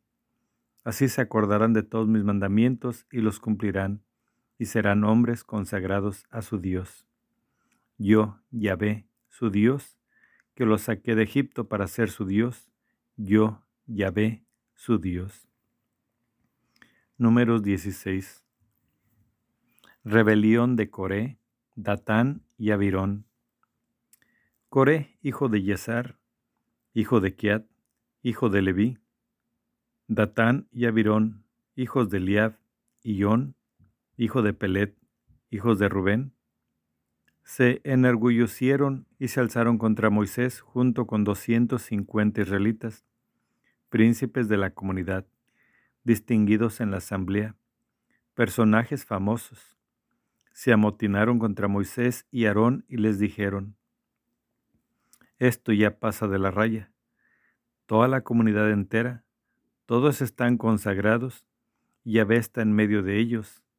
¿Por qué pues se encumbran ustedes por encima de la asamblea de Yahvé? Lo oyó Moisés y cayó rostro en tierra. Dijo luego a Coré y a toda su cuadrilla, Mañana por la mañana haré saber, hará saber Yahvé quién es de él, quién es el consagrado, permitiendo que se le acerque. Al que Yahvé haya elegido lo dejará acercarse. Miren pues los que han de hacer. Miren pues lo que han de hacer. Tomen los incensarios. Coré y toda su cuadrilla Pónganles fuego y mañana las echarán incienso ante Yahvé. Aquel a quien elija Yahvé será el consagrado. Esto ya pasa de la raya, hijos de Leví. Dijo Moisés a Coré, Óiganme, hijos de Leví, ¿les parece poco que el Dios de Israel los haya apartado de la, comunidad de Israel para ponerlos junto a sí? Prestar el servicio a la morada de Yahvé y estar al frente de la comunidad atendiendo al culto en lugar de ella? Los ha puesto junto a sí, a ti y a todos tus hermanos, los hijos de Leví, y todavía se les ha antojado el sacerdocio. Por eso, es contra Yahvé, contra quien se han amotinado, tú y toda tu cuadrilla, porque ¿quién es Aarón? Para que murmuren contra él mandó Moisés llamar a Datán y a Abirón, hijos de Eliab. Pero ellos respondieron, no queremos ir. ¿Te parece poco habernos sacados de una tierra que emana leche y miel para hacernos morir en el desierto, que todavía te eriges como príncipe sobre nosotros? No nos has traído a ningún país que emana leche y miel, y nos has dado una herencia de campos y viñedos. ¿Pretendes cegar los ojos de estos hombres? No iremos Moisés se enojó mucho y dijo a Yahvé, No mires a su oblación, yo no les he quitado ni un solo burro, ni le he hecho mal a ninguno de ellos. Números 16, versículo 16, el castigo. Dijo Moisés a Coré, Tú y toda tu cuadrilla, preséntense mañana delante de Yahvé, tú, ellos y Aarón, que tome cada uno su incensario le ponga incienso y lo presente delante de Yahvé, cada uno su incensario. Doscientos cincuenta incensarios en total. Tú también, y Aarón, presenten cada uno su incensario. Tomaron cada uno su incensario, le pusieron fuego, le echaron incienso y se presentaron a la entrada de la tienda del encuentro, lo mismo que Moisés y Aarón. Coré convocó contra estos a toda la comunidad y a la puerta de la tienda del encuentro y se apareció la gloria de Yahvé a toda la comunidad. Habló a Yahvé a Moisés y Aarón y les dijo, Apártense de esa comunidad que los voy a devorar en un instante. Ellos cayeron rostro en tierra y clamaron, Oh Dios, Dios de los espíritus de toda carne, un solo hombre ha pecado, y te enojas con toda la comunidad. Respondió Yahvé a Moisés, Habla a esa comunidad y diles, Aléjense de los alrededores de la morada de Coré, Datán y Abirón. Se levantó Moisés y fue donde Datán y Abirón. Los ancianos de Israel lo siguieron, y habló a la comunidad diciendo, Apártense, por favor, de las tiendas de estos hombres malvados, y no toquen nada de cuanto les pertenece no sea que perezcan por todos sus pecados. Ellos se apartaron de los alrededores de la morada de Coré, Datán y Albirón. Datán y Abirón habían salido y estaban a la puerta de sus tiendas con sus mujeres, hijos y pequeñuelos. Moisés dijo, En esto conocerán que Yahvé me ha enviado para hacer todas estas obras, y que no es ocurrencia mía. Si mueren estos hombres como muere cualquier mortal, alcanzados por la sentencia común a todo hombre, es que Yahvé no me ha enviado. Pero si Yahvé obra algo potentoso, pero si Yahvé obra algo portentoso, si la tierra abre su boca y los traga con todo lo que les pertenece, y bajan vivos al Seol, sabrán que esos hombres han despreciado a Yahvé. Y sucedió que nada más terminar de decir estas palabras, se abrió el suelo debajo de ellos, la tierra abrió su boca y se los tragó con todas sus familias, así como a todos los hombres de Coré, con todos sus bienes. Bajaron vivos al Seol con todo lo que tenían. Los cubrió la tierra y desaparecieron de la asamblea. A sus gritos huyeron todos los israelitas que estaban a su alrededor, pues se decían, no vaya a tragarnos la tierra. Brotó fuego de Yahvé, que devoró a los doscientos cincuenta hombres que habían ofrecido el incienso. Números 17. Los incensarios. Dijo Yahvé a Moisés, Di a Eleazar, hijo del sacerdote Aarón, que saque los incensarios de entre las cenizas y esparce el fuego a distancia, porque están consagrados. Porque esos incensarios de pecado están consagrados a precio de la vida de esos hombres. Hagan con ellos láminas de metal para cubrir el altar, pues fueron presentados a Yahvé y consagrados. Serán una señal para los, para los israelitas. Tomó el sacerdote Eleazar los incensarios de bronce que habían presentado los que fueron abrazados y los laminó con destino al altar. Sirven para recordar a los israelitas que no se acerque ningún laico, que no sea de la descendencia de Aarón, a ofrecer el incienso delante de Yahvé. No le ocurra lo que a Coré y a su cuadrilla, según se lo había dicho Yahvé por medio de Moisés. Números 17, versículo 6, intercesión de Aarón.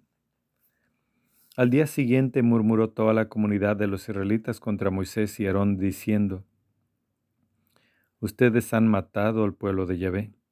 Como se amotinaba la comunidad contra Moisés y Aarón, se volvieron estos hacia la tienda del encuentro y vieron que la nube la había cubierto y se había aparecido la gloria de Yahvé. Moisés y Aarón se llegaron hasta delante de la tienda del encuentro. Yahvé dijo a Moisés, aléjense de esa comunidad, que voy a consumirlos en un instante. Ellos cayeron rostro en tierra. Dijo entonces Moisés a Aarón, toma el incensario, ponle fuego del que hay sobre el altar, echa incienso y vete rápidamente donde la comunidad a espiar por ellos porque ha salido ya la cólera de la presencia de Yahvé y ha comenzado la plaga. Aarón lo tomó, como le había dicho Moisés, y corrió a ponerse en medio de la asamblea.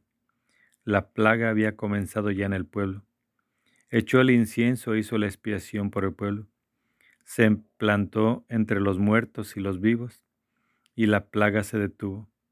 Los muertos por aquella plaga fueron catorce mil setecientos, sin contar los que murieron por causa de Coré. Luego, Aarón se volvió donde Moisés a la puerta de la tienda del encuentro.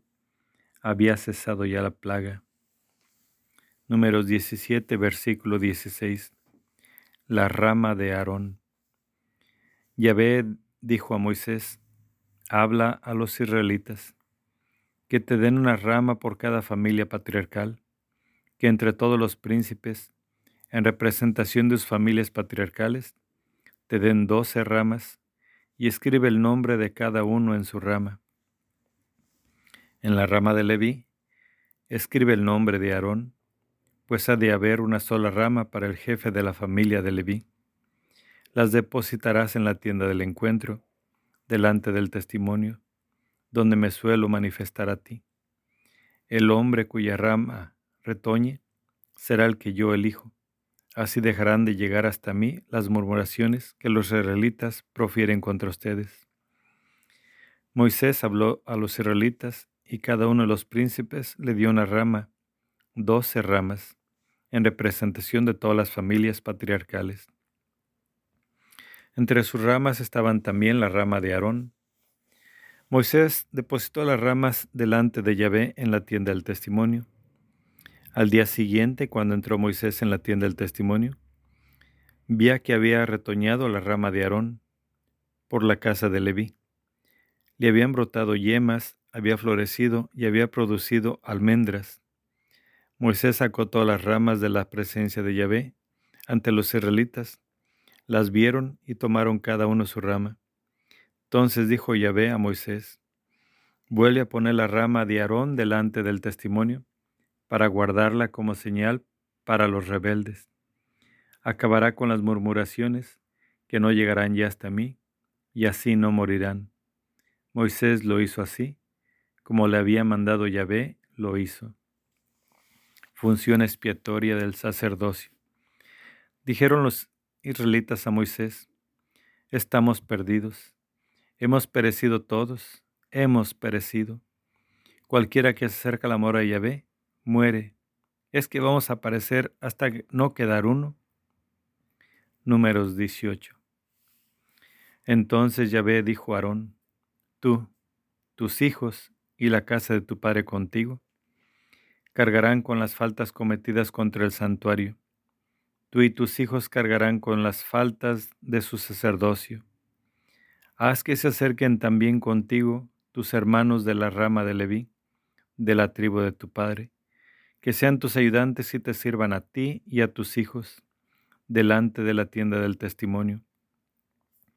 Atenderán a tu ministerio y el de toda la tienda, para que no se acerquen ni a los objetos, pero que no se acerquen, pero que no se acerquen ni a los objetos sagrados ni al altar, para que no mueran ni ellos ni ustedes.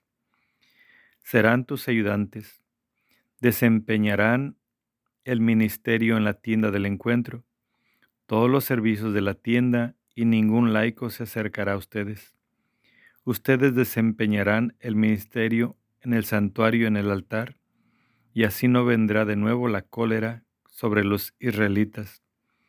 Yo he elegido a sus hermanos, los levitas, de entre los demás israelitas. Son un don que les hago, son donados. Allá ve para prestar servicio en la tienda del encuentro. Pero tú y tus hijos se ocuparán de su sacerdocio en todo lo referente al altar y a todo lo de detrás del velo y prestarán su servicio. Les doy su sacerdocio como un servicio gratuito. El laico que se acerque morirá. Números 18, versículo 8. Derechos de los sacerdotes. Dijo Yahvé a Aarón, Yo te doy el ministerio de lo que se reserva para mí. Todo lo consagrado por los israelitas te lo doy a ti y a tus hijos como porción tuya, por decreto perpetuo. Esto es lo que será tuyo de las cosas sacratísimas apartadas del fuego. Todas las ofrendas que me restituyan los israelitas, como oblación, como sacrificio por el pecado, o como sacrificio de reparación, son sacratísimas, serán para ti y para tus hijos. De las cosas sacratísimas se alimentarán todo varón las podrá comer. Las considerarás como cosa sagrada. También te pertenecerá la ofrenda reservada de todo lo que los israelitas entreguen como ofrenda de balanceo. Te lo doy a ti y a tus hijos y a tus hijas por decreto perpetuo.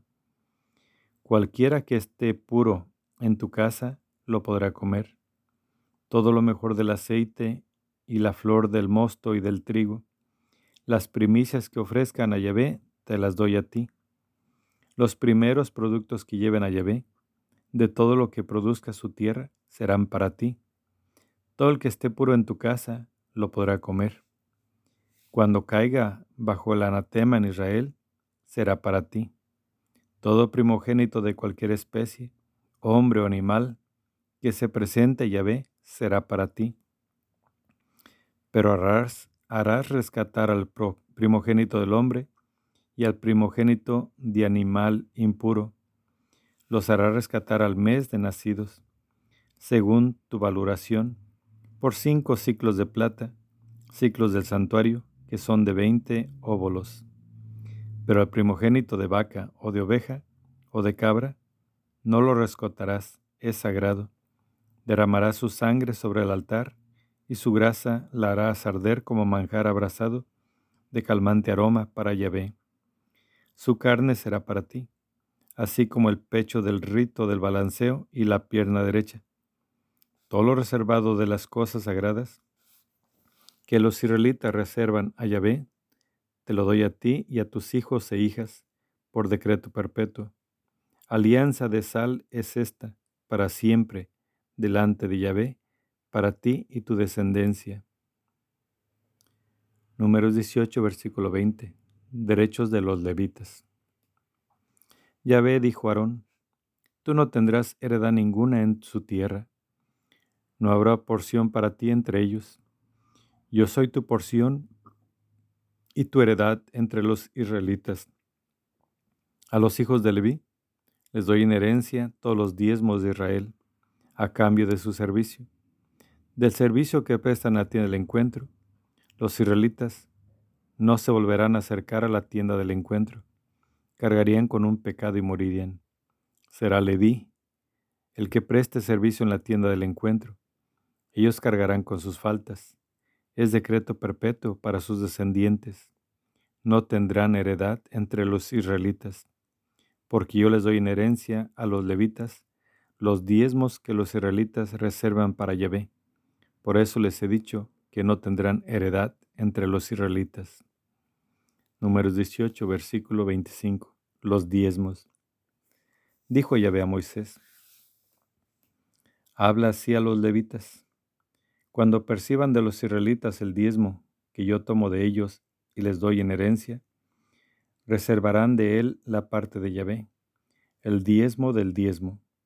Su ofrenda reservada equivaldrá a la del trigo tomado de la era y el mosto del lagar. Así también ustedes reservarán previamente la reserva de Yahvé, de todos los diezmos que perciban de los israelitas. Se lo darán como ofrenda reservada de Yahvé al sacerdote Aarón. De todos los dones que reciban, reservarán la parte de Yahvé, lo mejor de todo lo consagrado. Les dirás, una vez que hayan reservado lo mejor, que equivale para los levitas al producto de la era y al producto del lagar, lo podrán comer en cualquier lugar, ustedes y sus familias. Es su salario por su servicio en la tienda del encuentro. No tendrán que cargar por ello con ningún pecado, pues antes han reservado lo mejor. Así no profanarán las cosas consagradas por los israelitas y no morirán. Números 19. Las cenizas de la vaca roja. Dijo Yahvé a Moisés y Aarón, este es uno de los preceptos de la ley, prescrito por Yahvé con estas palabras. Di a los israelitas que te traigan una vaca roja, sin defecto, que no tenga mancha alguna y que no haya llevado yugo. Dénsela al sacerdote Eleazar, que la saquen fuera del campamento y sea enmolada en su presencia. Entonces el sacerdote Eleazar untará su dedo en la sangre de la vaca y hará con la sangre siete aspersiones hacia la entrada de la tienda del encuentro. Luego será quemada la vaca en su presencia con su piel, su carne, su sangre e incluso sus excrementos. Tomará el sacerdote leña de cedro, hisopo y grana y lo echará en medio de la hoguera de la vaca. El sacerdote purificará sus vestidos y se lavará el cuerpo con agua. Luego podrá entrar en el campamento, pero será impuro el sacerdote hasta la tarde. El que haya quemado la vaca purificará sus vestidos con agua y lavará su cuerpo con agua, pero será impuro hasta la tarde. Un hombre puro recogerá las cenizas de la vaca y las depositará fuera del campamento en lugar puro. Servirán a la comunidad de los israelitas para el rito de agua lustral. es un sacrificio por el pecado. El que ha recogido las cenizas de la vaca lavará sus vestidos y será impuro hasta la tarde. Este será decreto perpetuo, tanto para los israelitas como para el forastero residente entre ellos. Números 19, versículo 11. Casos de impureza. El que toque un muerto, cualquier cadáver humano, será impuro siete días. Se purificará con aquella agua los días tercero y séptimo quedará puro. Pero si no se ha purificado los días tercero y séptimo, no quedará puro. Todo el que toca un muerto, un cadáver humano, y no se purifica, mancha la morada de Yahvé. Ese individuo será excluido de Israel, porque las aguas lustrales no han corrido sobre él. Es impuro, su impureza sigue sobre él. Esta es la ley para cuando uno muere en la tienda. Todo el que entre en la tienda y todo el que esté en la tienda será impuro siete días, y todo recipiente descubierto, que no esté cerrado con tapa o cuerda, será impuro. Todo el que toque en pleno campo a una víctima de la espada, o a un muerto, o huesos de hombre, o una sepultura, será impuro siete días. Números 19, versículo 17. El ritual de las aguas lustrales. Se tomará para el impuro ceniza de la víctima inmolada en sacrificio por el pecado, y se verterá encima agua corriente de una vasija. Un hombre puro tomará el hisopo, lo, mojará en agua y rociará la tienda y todos los objetos y personas que había en ella. E igualmente al que tocó los huesos, o al asesinado, o al muerto, o a la sepultura.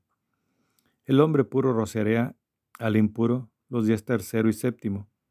El séptimo día le habrá limpiado de su pecado. Lavará el impuro sus vestidos, se lavará con agua y será puro por la tarde. Pero el hombre que, que quedó impuro y no se purificó, ese será excluido de la asamblea, pues ha manchado el santuario de Yahvé. Las aguas lustrales no han corrido sobre él, es un impuro. Este será para ustedes decreto perpetuo. El que haga la aspersión con las aguas lustrales, lavará sus vestidos, y el que haya tocado las aguas lustrales, será impuro hasta la tarde. Y todo lo que haya sido tocado por el impuro, será impuro, y la persona que lo toque a él será impura hasta la tarde. Palabra de Dios. Te alabamos, Señor. Números. De Cades a Moab. Las aguas de Meribá. Los israelitas, toda la comunidad, llegaron al desierto de Sin el mes primero, y todo el pueblo se quedó en Cades, Allí murió María y allí la enterraron. No había agua para la comunidad, por lo que se amotinaron contra Moisés y contra Aarón. El pueblo protestó contra Moisés diciéndole, Ojalá hubiéramos perecido igual que perecieron nuestros hermanos delante de Yahvé, porque han traído a la asamblea de Yahvé a este desierto, para que muramos en él nosotros y nuestros ganados. ¿Por qué nos han subido de Egipto para traernos a este lugar pésimo, un lugar donde no hay sembrado, ni higuera, ni viña, ni ganado, y donde no hay ni agua para beber? Moisés y Aarón dejaron la asamblea, se fueron a la entrada de la tienda del encuentro y cayeron rostro en tierra, y se les apareció la gloria de Yahvé. Yahvé habló con Moisés y le dijo, Toma la vara y reúne a la comunidad, tú con tu hermano Aarón. Hablen luego a la peña en presencia de ellos y ella dará sus aguas. Harás brotar para ellos agua de la peña y darás de beber a la comunidad y a sus ganados. Tomó Moisés la vara de la presencia de Yahvé, como se lo había mandado Convocaron Moisés y Aarón la asamblea ante la peña, y él les dijo, Escúchenme, rebeldes, haremos brotar de esta peña agua para ustedes. Y Moisés alzó la mano y golpeó la peña con su vara dos veces. El agua brotó en abundancia y bebió la comunidad y su ganado. Castigo de Moisés y Aarón. Dijo Yahvé a Moisés y Aarón, por no haber confiado en mí y reconocido mi santidad ante los israelitas, les aseguro que no guiarán a esta asamblea hasta la tierra que les he dado. Estas son las aguas de Meribá, donde protestaron los israelitas contra Yahvé y con las que él manifestó su santidad. Números 20, versículo 14. Edom no permite el paso. Envió Moisés mensajeros desde Cádiz al rey de Edom. Así dice tu hermano Israel. Ya sabes por qué gran calamidad hemos pasado. Nuestros padres bajaron a Egipto y nos quedamos en Egipto mucho tiempo. Pero los egipcios nos trataron mal, a nosotros igual que a nuestros padres. Clamamos entonces a Yahvé, y él escuchó nuestra voz. Envió un ángel y nos sacó de Egipto. Ahora estamos en Cádiz, ciudad fronteriza de tu territorio. Déjanos, por favor, pasar por tu tierra. No cruzaremos por campo ni por viñedo, ni beberemos agua de pozo. Seguiremos el camino real, sin torcer ni a la derecha ni a la izquierda, hasta que crucemos tus fronteras Edom le respondió, No pasarás por mi tierra. Si lo haces, saldré espada en mano a tu encuentro. Le respondieron los israelitas, Seguiremos por la calzada, y si bebemos agua tuya, yo y mis rebaños, pagaremos su precio. Se trata solo de pasar a pie. Respondió él, No pasarás. Y salió Edom a su encuentro con mucha gente y mano poderosa como Edom negó el paso a Israel por su territorio, Israel dio un rodeo. Números 22. Números 20, versículo 22. Muerte de Aarón. Los israelitas, toda la comunidad, partieron de Cades y llegaron al monte Or. Dijo Yahvé a Moisés y Aarón en el monte Or en la frontera del país de Edom, que se reúna Aarón con los suyos, porque no debe entrar en la tierra que he dado a los israelitas, por haberse rebelado ustedes contra mi voz en las aguas de Meribá. Toma a Aarón y a su hijo Eleazar, y súbelos al monte Or. Le quitarás a Aarón sus vestiduras, y se las revestirás a su hijo Eleazar. Entonces Aarón se reunirá con los suyos, allí morirá. Moisés hizo como le había mandado Yahvé. Subieron al monte Or a la vista de toda la comunidad. Quitó Moisés a Aarón sus vestiduras y se las puso a su hijo Eleazar, y murió allí Aarón en la cumbre del monte. Moisés y Eleazar bajaron de la montaña. Toda la comunidad se dio cuenta de que había fallecido Aarón, y lloró a Aarón toda la casa de Israel durante treinta días. Números 21. Toma de Jorma. Oyó el rey de Arad, cananeo, que ocupaba el Negev, que llegaba a Israel por el camino de Atarín y atacó a Israel y le hizo algunos prisioneros. Entonces Israel formuló este voto a Yahvé. Si entregas a ese pueblo en mi mano, consagraré al anatema sus ciudades. Oyó Yahvé la voz de Israel y les entregó a aquel cananeo. Los consagraron al anatema a ellos y a sus ciudades. Por eso se llamó aquel lugar Jormá. Números 21, versículo 4. La serpiente de bronce. Partieron del monte Or, camino del mar de Suf, rodeando el territorio de Edom el pueblo se impacientó por el camino y habló el pueblo contra Dios y contra Moisés. ¿Por qué nos has subido de Egipto para morir en el desierto? Pues no tenemos ni pan ni agua y estamos hastiados de ese manjar miserable.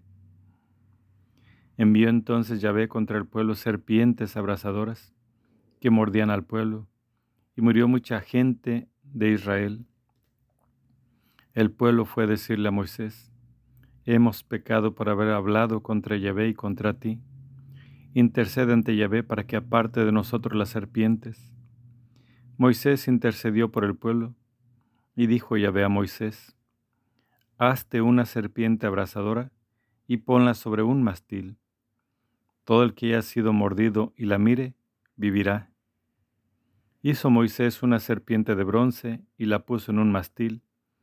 Y si una serpiente mordía a un hombre y éste miraba la serpiente de bronce, quedaba con vida. Números 21, versículo 10. Etapas hacia Transjordania. Partieron los israelitas y acamparon en Obot, Partieron de Obot y acamparon en las ruinas de Abarín, en el desierto que limita con Moab, hacia la salida del sol. Partieron de allí y acamparon en el torrente de Seret. De allí partieron y acamparon más allá del Amón, que está en el desierto y sale del territorio de los amorreos, pues el Amón hace de frontera de Moab, entre moabitas y amorreos. Por eso se dice en el libro de las guerras de Yahvé. Bajeb en Sufá y los torrentes del Amón, y la pendiente de los torrentes que corren hacia la región de Ar y confina con la frontera de Moab. Y de allí fueron a Beer. Este es el pozo a propósito del cual dijo Yahvé a Moisés, reúna al pueblo y les daré agua. Entonces Israel entonó este cántico. Arriba pozo cántenle, pozo que cavaron príncipes, que excavaron jefes del pueblo, con el cetro, con sus bastones, y del desierto a Mataná, de Mataná a Nahaliel, de Nahaliel a Bamot, y de Bamot al valle que está en la campiña de Moab, hacia la cumbre del Pisgah, que domina la parte del desierto. Números 21, versículo 21. Conquista de Transjordania. Israel envió mensajeros a decir a Sijón, rey de los amorreos, quisiera pasar por tu tierra. No me desviaré por campos y viñedos, ni beberé agua de pozo. Seguiremos el camino real hasta que crucemos tus fronteras. Pero Sijón negó a Israel el paso por su territorio. Reunió toda su gente y salió al desierto, al encuentro de Israel, hasta Yabas, hasta Yahaz, donde atacó a Israel. Pero Israel lo hirió a filo de espada y se apoderó de su tierra, desde el Arnón hasta el Yabok, hasta los límites de los hijos de Amón, porque Yacer estaba en la frontera de los hijos de Amón. Israel tomó todas aquellas ciudades, ocupó Israel todos los pueblos de los amorreos, Hezbón y todas sus aldeas. Es que Hezbón era la ciudad de Sijón, rey de los amorreos, y éste había combatido al primer rey de Moab, y le había quitado toda su tierra hasta el Arnón. Por eso dicen los trovadores, vengan a Hezbón, que sea construida, fortificada, la ciudad de Sijón porque fuego ha salido de Hezbón, una llama de la ciudad de Sijón. Han devorado a Moab, ha tragado las alturas del Amón. Ay de ti, Moab, perdido estás, pueblo de Camos. Ha entregado sus hijos a la fuga y sus hijas al cautiverio. En manos de Sijón, el rey amorreo, su posteridad ha perecido desde Hezbón hasta Dibón, y hemos dado fuego desde Nofaf hasta Madapa. Así Israel se estableció en la tierra de los amorreos. Moisés mandó a explorar Yacer y la tomaron junto con sus aldeas, despojando al amorreo que vivía allí. Se volvieron y subieron camino de Basac. Og, rey de Basán, salió a ese encuentro con toda su gente para presentarles batalla en Edreí. Yahvé dijo a Moisés, no lo temas, porque lo he puesto en tu mano con todo su pueblo y su tierra. Harás con él como hiciste con Sijón, el rey amorreo, que habitaba en Hezbón, y lo derrotaron a él, a sus hijos y a toda su gente, hasta que no quedó nadie a salvo, y se apoderaron de su tierra. Números 22. Luego partieron los israelitas y acamparon en las estepas de Moab, al otro lado del Jordán, enfrente de Jericó. El rey de Moab llama a Balán. Vio Balac, hijo de Zippor, todo lo que había hecho Israel con los amorreos, y se estremeció Moab ante el pueblo, pues era muy numeroso. Tuvo miedo Moab de los israelitas, y dijo a los ancianos de Madián, Ahora verán cómo esa multitud va a desbastarlo todo a nuestro alrededor, como, como devasta el buey la hierba del campo. Balac, hijo de Zippor, era rey de Moab por aquel tiempo envió mensajeros a buscar a Balán, hijo de Beor, a Petor del río, en tierra de los hijos de Amab, para decirle, He aquí que un pueblo que ha salido de Egipto ha cubierto la superficie del territorio y se ha establecido frente a mí. Ven pues, por favor, maldíceme a ese pueblo, pues es más fuerte que yo, a ver si puedo vencerlo y, y lo arrojo del país, pues sé que el que tú bendices queda bendito, y el que maldices, maldito. Fueron los ancianos de Moab y los ancianos de Madián, con la paga del vaticinio en sus manos. Llegaron donde Balán y le dijeron las palabras de Balac. Él les contestó, Pasen aquí la noche y le responderé según lo que me diga Yahvé. Los jefes de Moab se quedaron en casa de Balán. Entró Dios donde Balán y le dijo, ¿Qué hombres son esos que están en tu casa? Le respondió Balán a Dios, Balac, hijo de Spor, rey de Moab, me ha enviado a decir, un pueblo que ha salido de Egipto ha cubierto la superficie del territorio. Ven pues, maldícemelo, a ver si puedo vencerlo y expulsarlo. Pero dijo Dios a Balán, no vayas con ellos, no maldigas a ese pueblo, porque es bendito. Se levantó Balán de madrugada y dijo a los jefes de Balac, vayan a su tierra, porque Yahvé no quiere dejarme ir con ustedes. Se levantaron pues los jefes de Moab, volvieron de Balac y le dijeron, Balán se ha negado a venir con nosotros. Balac envió otra vez jefes en mayor número y más lustres que los anteriores. Fueron donde Balán y le dijeron, así dice Balac, hijo de Zippor, no rehuses, por favor, venir donde mí, que te compensaré con grandes honores y haré todo lo que me digas. Ven, por favor, y maldíceme a ese pueblo. Respondió Balán a los siervos de Balac. Aunque me diera Balac su casa llena de plata y oro, no podría traspasar la orden de Yahvé mi Dios en nada, ni poco, ni mucho. Quédense aquí también ustedes esta noche, y averiguaré qué más me dice Yahvé. Entró Dios donde Balaam por la noche y le dijo, No han venido estos hombres a llamarte. Levántate y vete con ellos, pero has de cumplir la palabra que yo te diga. Se levantó Balaam de madrugada, aparejó su burra y se fue con los jefes de Moab. Números 22, versículo 22. La burra de Balán. Cuando iba, se encendió la ira de Yahvé y el ángel de Yahvé se puso en el camino para estorbarle. Él montaba la burra, y sus dos muchachos iban con él. La burra vio al ángel de Yahvé plantado en el camino, la espada desenvainada en la mano, y la burra se apartó del camino y se fue a campo traviesa. Balán pegó a la burra para hacerla volver al camino, pero el ángel de Yahvé se puso en un sendero entre las viñas, con una pared a un lado y otra a otro. Al ver la burra al ángel de Yahvé, se remó a la pared y raspó el pie de Balán contra la pared. Él le pegó otra vez. Volvió el ángel de Yahvé a cambiar de sitio y se puso en un paso estrecho, donde no había espacio para apartarse ni a la derecha ni a la izquierda. Vio la burra al ángel de Yahvé y se tumbó con Balán encima. Balán se enfureció y pegó a la burra con un palo.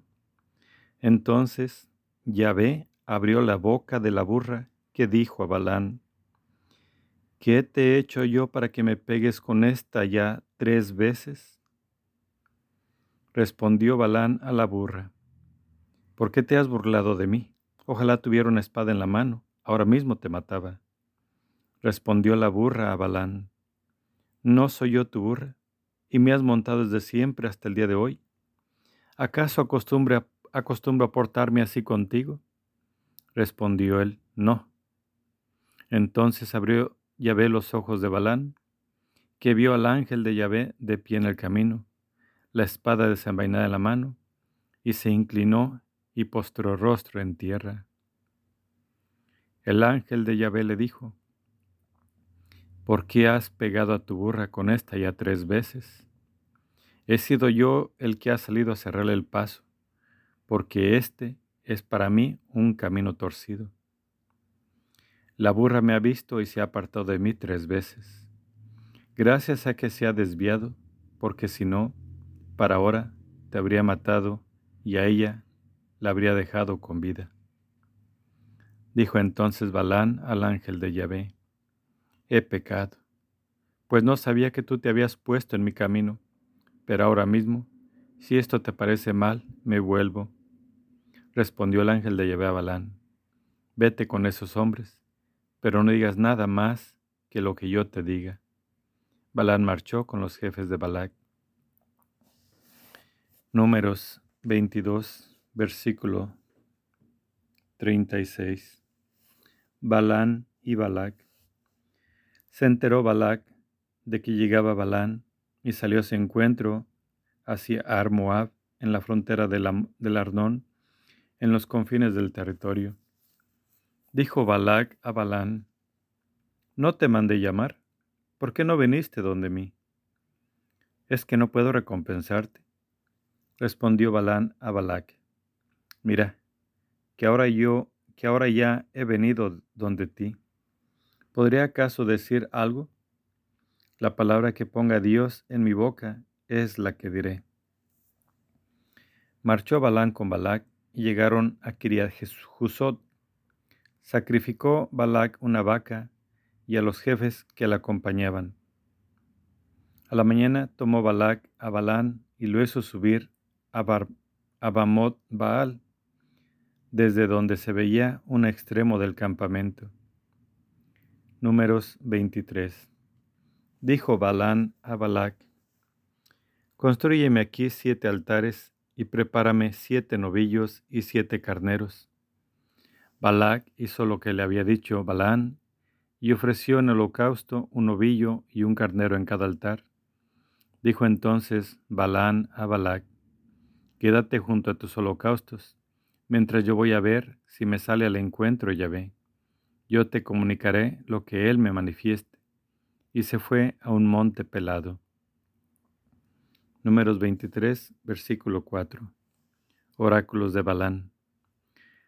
Salió Dios al encuentro de Balán y éste le dijo, Siete altares he preparado y he ofrecido en holocausto un ovillo y un carnero sobre cada altar. Yahvé entonces puso una palabra en la boca de Balán y le dijo, Vuelve donde Balac y esto le dirás. Volvió donde él, que estaba aún de pie junto a su holocausto, con todos los príncipes de, Moab.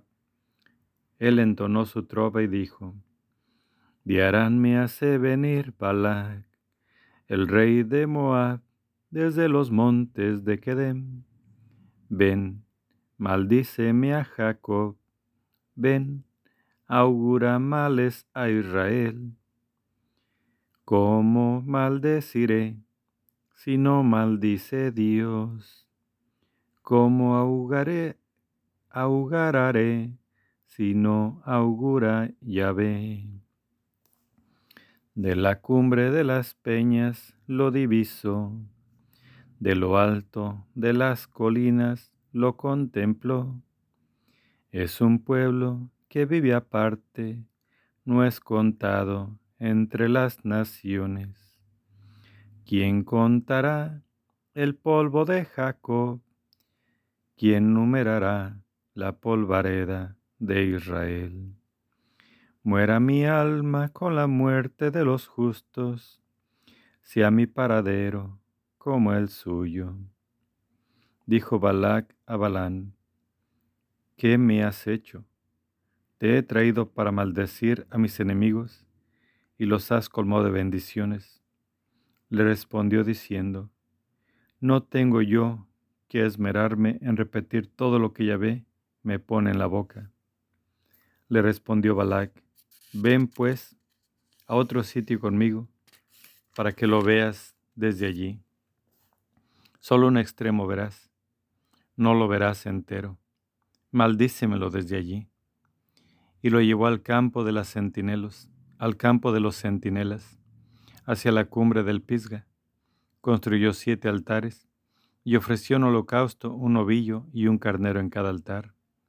Balán dijo a Balac, Quédate aquí junto a tus holocaustos, mientras yo salgo al encuentro. Se lo ve al encuentro de Balán, puso una palabra en su boca y le dijo, Vuelve donde Balac y esto le dirás. Volvió donde él y lo encontró aún de pie junto a sus holocaustos con los príncipes de Moab. Le dijo Balac, ¿qué ha dicho Yahvé? Él entonó su trova diciendo, Levántate, Balac, y escucha. Préstame oído, hijo de Sipor. No es Dios un hombre para mentir, ni hijo de hombre para volverse atrás. Es que Él dice y no hace, habla y no lo mantiene. He aquí que me ha tocado bendecir. Bendeciré y no me retractaré. No ha divisado maldad en Jacob, ni ha descubierto infortunio en Israel. Ya ve su Dios está con él, y en él se oye proclamar a un rey.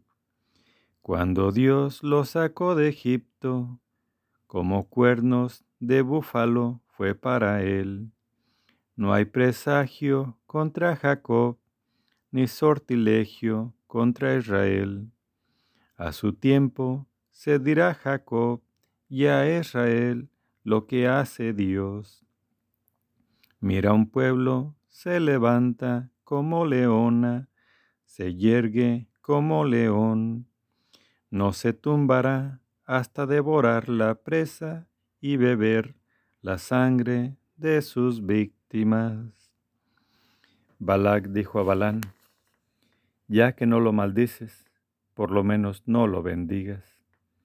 Respondió Balán a Balac, ¿no te he dicho que haré todo lo que me diga Yahvé?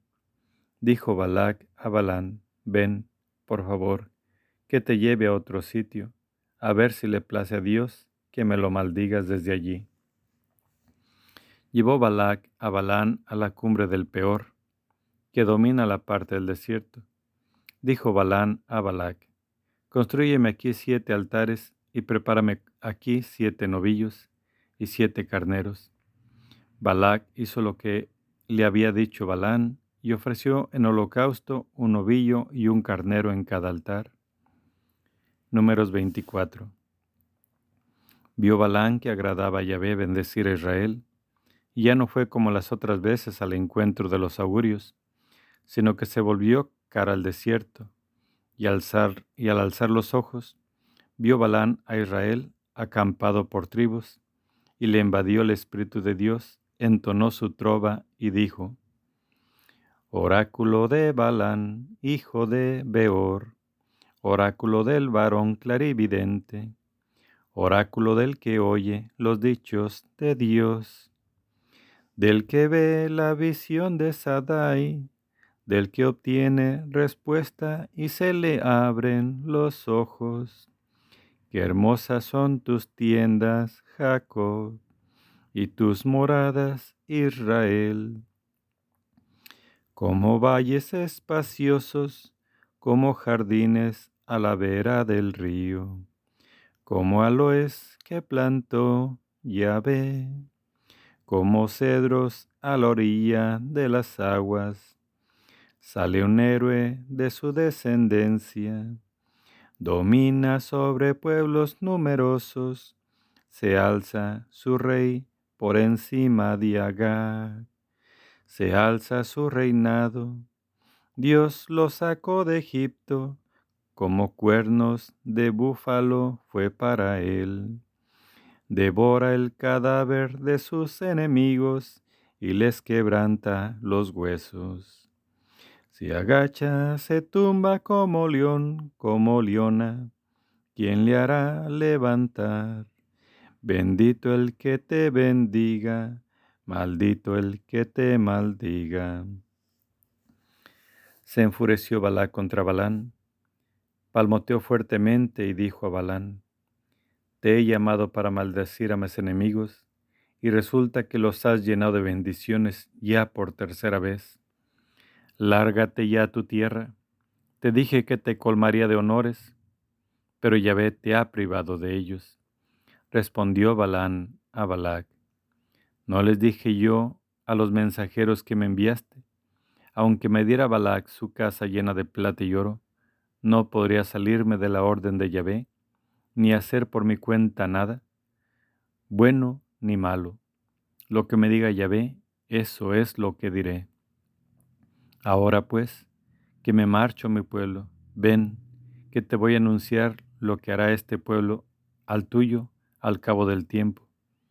Entonó su trova y dijo, Oráculo del Balán, hijo de Beor, oráculo del varón clarividente, oráculo del que escucha los dichos de Dios, del que conoce la ciencia del Altísimo, del que ve lo que le hace ver Sadai, del que obtiene la respuesta y se le abren los ojos. Lo veo, aunque no para ahora, lo diviso, pero no de cerca. De Jacob avanza una estrella, un cetro surge de Israel. Aplasta las sienes de Moab, el cráneo de todos los hijos de Sed. Seredón, tierra conquistada, tierra conquistada, Seir. Israel despliega su poder Jacob domina a sus enemigos, aniquila a los fugitivos de Ar. Después vio Balana a Amalek, entronó su trova y dijo, Primicias de las naciones Amalek, pero al cabo perecerá para siempre. Vio luego a los quenitas, entonó su trova y dijo, Firme es tu morada, Caín, en la peña has puesto tu nido, pero el nido es de Beor. ¿Hasta cuándo te tendrá cautivo Asur? Entonó luego su trova y dijo, Pueblos del mar, reviven por el norte, barcos por el lado de Kitín. Oprimen a Sur, oprimen a Heber, también él perecerá para siempre. Luego se levantó Balán y se fue de vuelta a su país. También Balac se fue por su camino. Números 25. Israel en peor. Israel se estableció en Sitín y el pueblo se puso a fornicar fornicar con las hijas de Moab. Estas invitaron al pueblo a los sacrificios de sus dioses, y el pueblo comió y se postró ante sus dioses. Israel se adherió así al Baal de Peor, y se encendió la ira de Yahvé contra Israel. Dijo Yahvé a Moisés, Toma todos los jefes del pueblo y ampálalos en honor de Yahvé, cara al sol Así cederá el furor de la cólera de Yahvé contra Israel. Dijo Moisés a los jueces de Israel, maten cada uno a aquellos de los suyos que se haya adherido al Baal de Peor. Sucedió que un hombre, un israelita, vino y presentó ante sus hermanos a la medianita, a la madianita, a los ojos de Moisés y de toda la comunidad de los israelitas, que estaban llorando a la entrada de la tienda del encuentro. Al ver los Pinjas, hijo de Eleazar, hijo del sacerdote Aarón, se levantó de entre la comunidad lanza en mano. Entró tras él el hombre a la alcoba y los atravesó a los dos, al israelita y a la mujer, por el bajo vientre, y se detuvo la plaga que azotaba a los israelitas. Los muertos por la plaga fueron veinticuatro mil. Yahvé dijo a Moisés, Pinjas, hijo de Lazar, hijo del sacerdote Aarón, ha aplacado mi furor contra los israelitas, porque él ha sido, de entre ustedes, el que ha sentido celo por mí. Por eso, no he acabado con los israelitas a impulso de mis celos. Por eso digo, le concedo a él mi alianza de paz. Será para él y para su descendencia después de él una alianza de sacerdocio perpetuo en recompensa de haber sentido celo por su Dios, celebrará el rito de expiación sobre los israelitas. El israelita muerto, el que fue matado con la Madianita, se llamaba Sinri, hijo de Salú, príncipe de una casa patriarcal de Simeón, y la mujer muerta, la Madianita, se llamaba Cosbi, hija del sur. Este era jefe de su clan, de una casa patriarcal de Madián. Habló Yahvé a Moisés y le dijo, ataquen a los madianitas y derrótenlos, porque ellos los han atacado a ustedes, engañándolos con sus malas artes, con lo de peor, y con lo de sus hermana Cosbi, hija de un príncipe de Madián, la que fue muerta el día de la plaga que hubo por lo de peor.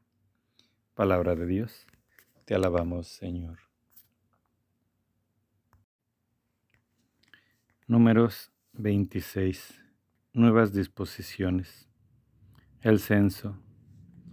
Después de la plaga, Yahvé habló a Moisés y a Eleazar, hijo del sacerdote Aarón, y les dijo, Hagan el censo de toda la comunidad de los israelitas por casas patriarcales, de veinte años para arriba, de todos los útiles para la guerra. Moisés y el sacerdote Eleazar hicieron el censo en las estepas de Moab, cerca del Jordán, frente a Jericó, de veinte años para arriba, como había mandado Yahvé a Moisés.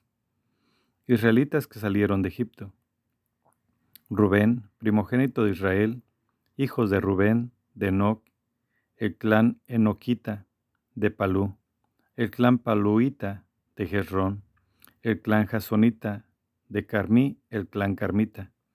Esos eran los clanes rubenitas. Hecho el censo, resultaron ser 43.730 hijos de Palú, Eliab, hijos de Eliab, Nemuel, Datán y Abirón. Estos, Datán y Abirón, eran famosos en la comunidad y se rebelaron contra Moisés y Aarón con la cuadrilla de Coré. Cuando ésta se rebeló contra Yahvé, la tierra abrió su boca y los tragó a ellos y a Coré.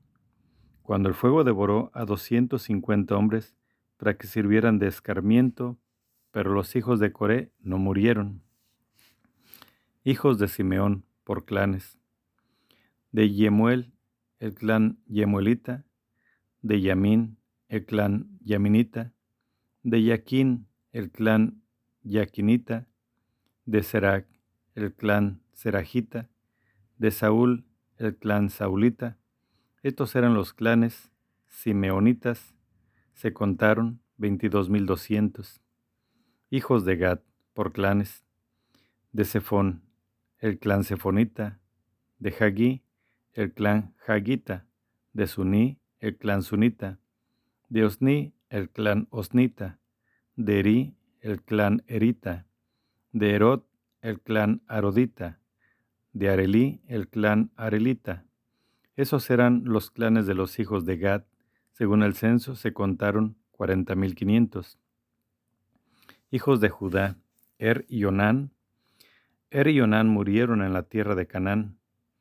Los hijos de Judá, por clanes eran de Selá el clan Selanita, de Pérez el clan Perecita, de Serac el clan Serajita.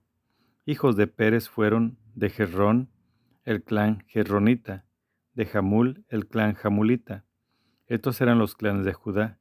Según el censo se contaron 76.500. Hijos de Isaacar por clanes de Tolá. El clan Tolaíta de Pua, el clan Pubita de Yasub, el clan Yasubita, de Simrón el clan Simonrita. Esos eran los clanes de Isaacar. Según el censo se contaron 64.300. Hijos de Zabulón, por clanes, de Seret, el clan Sardita, de Elón, el clan Elonita, de Yahilel, el clan Yahilelita. Esos eran los clanes de Zabulón, según el censo, 60.500. Hijos de José, por clanes, Manasés y Efraín. Hijos de Manasés, de Maquir, el clan Maquirita. Maquir engendró a Galad, de Galad, el clan Galadita. Los hijos de Galad eran de Yeser, el clan Yeserita, de Gelec, el clan Gelequita, de Arriel, el clan Arrielita, de Siquén, el clan Siquenita, de Semida, el clan Semidaita, de Jefer, el clan Jeferita. Selobjad, hijo de Jefer, no tuvo hijos, solamente hijas. Se llamaban las hijas de Selofijad, Maglac, Noah, Holglac, Milca y Tirsa. Esos eran los clanes de Manases, según el censo, 52.700. Estos eran los hijos de Efraín, por clanes, de Sutelac, el clan Sutelajita, de Baquer, el clan Bequerita, de Taján, el clan Tajanita. Estos son los hijos de Sutelac, de Erán, el clan Eranita. Esos eran los clanes de los hijos de Efraín. Según el censo se contaron 32.500. Esos eran los hijos de José, por clanes. Hijos de Benjamín, por clanes, de Belá, el clan Belaíta, de Asbel, el clan Asbelita, de Ajirán, el clan Ajiranita, de Sefufán, el clan Sefufanita, de Jufán, el clan Jufanita. Fueron los hijos de Belá, Ard y Namán, de Ard, el clan Ardita, de Namán, el clan Namanita. Esos eran los hijos de Benjamín, por clanes, según el censo se contaron 45.600. Estos eran los hijos de Dan, por clanes de Suján, el clan Sujanita. Estos eran los clanes de Dan. Todos los clanes sujanitas, según el censo, se contaron 64.400. Hijos de Aser, por clanes de Yimya, Yimnya, el clan Yimnita, de Yisbi, el clan Yisbita, de Beria, el clan Berita, de los hijos de Beria, de Jafer, el clan Jeferita, de Malquiel, el clan Malquelieta. La hija de Aser se llamaba Sarak. Esos eran los clanes de los hijos de Aser. Según el censo se contaron 53.400. Hijos de Neptalí, por clanes, de Yaxel, el clan Yaxelita, de Guní, el clan Gunita, de Yeser, el clan Yeserita, de Silén, el clan Silenita. Esos eran los clanes de Neptalí. Por clanes, según el censo, se contaron 45.400. Los israelitas censados resultaron ser 601.730. Dijo Yahvé a Moisés, entre estos has de repartir la tierra en herencia conforme al número de censados.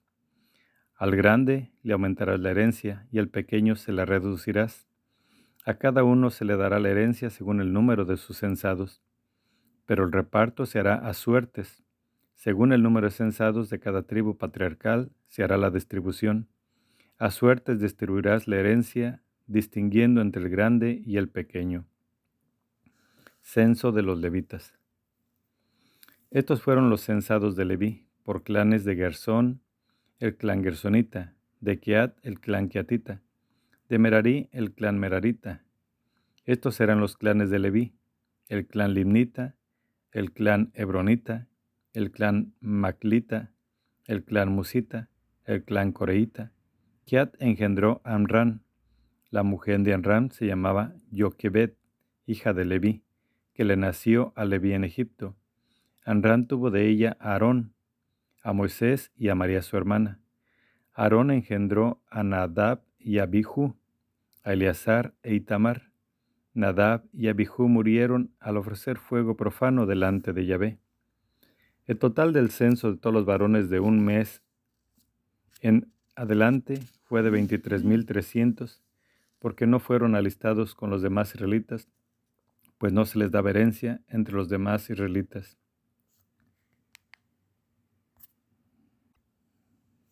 Estos fueron los censados por Moisés y el sacerdote Eleazar. Hicieron el censo de los israelitas en las estepas de Moab, cerca del Jordán, frente a Jericó. Entre ellos no quedaba nadie de los que habían sido censados por Moisés y por el sacerdote Aarón, aunque hicieron el censo de los israelitas en el desierto del Sinaí. Es que Yahvé les había dicho que morirían en el desierto sin que quedara uno de ellos excepto Caleb, hijo de Jefoné y Josué, hijo de Nun. Números 27. La herencia de las hijas. Entonces se acercaron las hijas de Zelofhad, hijo de Jefer, hijo de Galat, hijo de Maquir, hijo de Manases, de los clanes de Manasés, hijo de José. Se llamaban las hijas Maclac, Noah, Jogla, Milca y Tirsa se presentaron a Moisés y al sacerdote Eleazar, a los príncipes y a toda la comunidad al entrar a la tienda del encuentro, y dijeron, Nuestro padre murió en el desierto, no era de la facción que se amotina contra Yahvé, de la facción de Coré. Por sus propios pecados murió sin tener hijos varones. ¿Por qué ha de ser borrado de su clan el nombre de nuestro padre, solo por no haber tenido hijos varones? danos alguna propiedad entre los hermanos de nuestro Padre. Moisés expuso su caso ante Yahvé. Respondió Yahvé a Moisés, Han hablado bien las hijas de Zelofgad, dales en propiedad una heredad entre los hermanos de su padre. Traspásales a ellas la herencia de su padre. Y dirás a los israelitas, si un hombre muere y no tiene ningún hijo varón, traspasará su herencia a su hija, si tampoco tiene hija, dará la herencia a sus hermanos. Si tampoco tiene hermanos, dará la herencia a los hermanos de su padre. Y si su padre no tiene hermanos, dará la herencia al pariente más próximo de su clan, el cual tomará posesión de ella. Esta será norma de derecho para los israelitas, según lo ordenó Yahvé a Moisés. Números 27, versículo 12. Josué, jefe de la comunidad. Dijo Yahvé a Moisés, Sube ahí a la sierra de Abarín y contempla la tierra que he dado a los israelitas. Cuando la veas, irás a reunirte tú también con los tuyos, como se reunió tu hermano Aarón, porque ustedes se rebelaron en el desierto de Sin, cuando protestó la comunidad y cuando los mandé manifestar delante de ella mi santidad por medio del agua, son las aguas del Meribá de Cadés, en el desierto de Sin.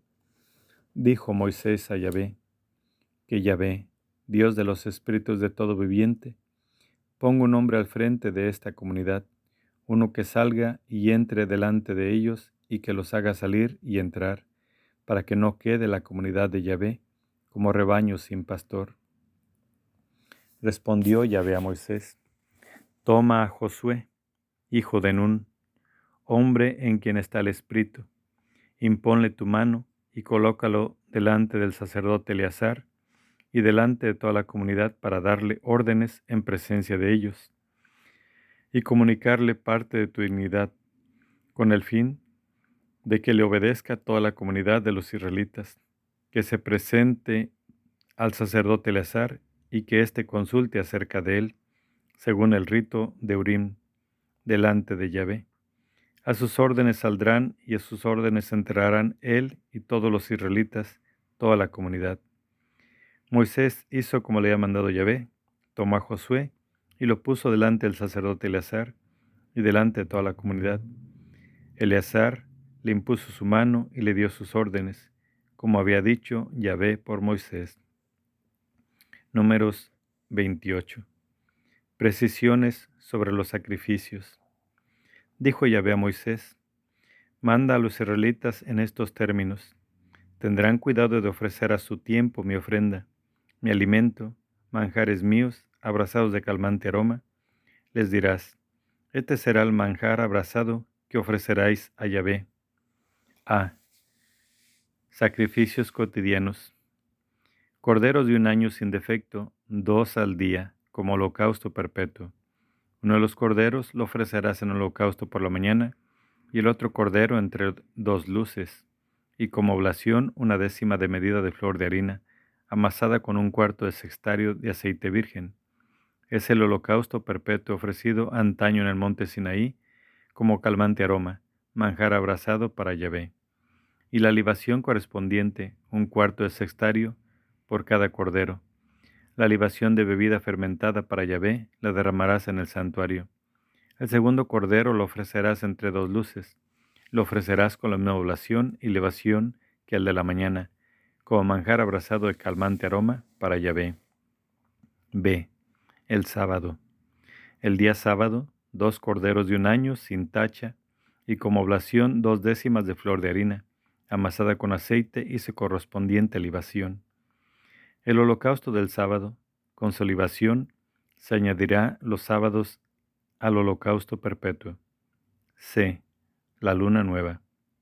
Los primeros de mes ofrecerán un holocausto Yahvé, dos novillos, un carnero y siete corderos de un año, sin tacha, como oblación, tres décimas de flor de harina amasada con aceite por cada novillo, dos décimas de flor de harina amasada con aceite, como oblación con el carnero, una décima de flor de harina amasada con aceite por cada cordero.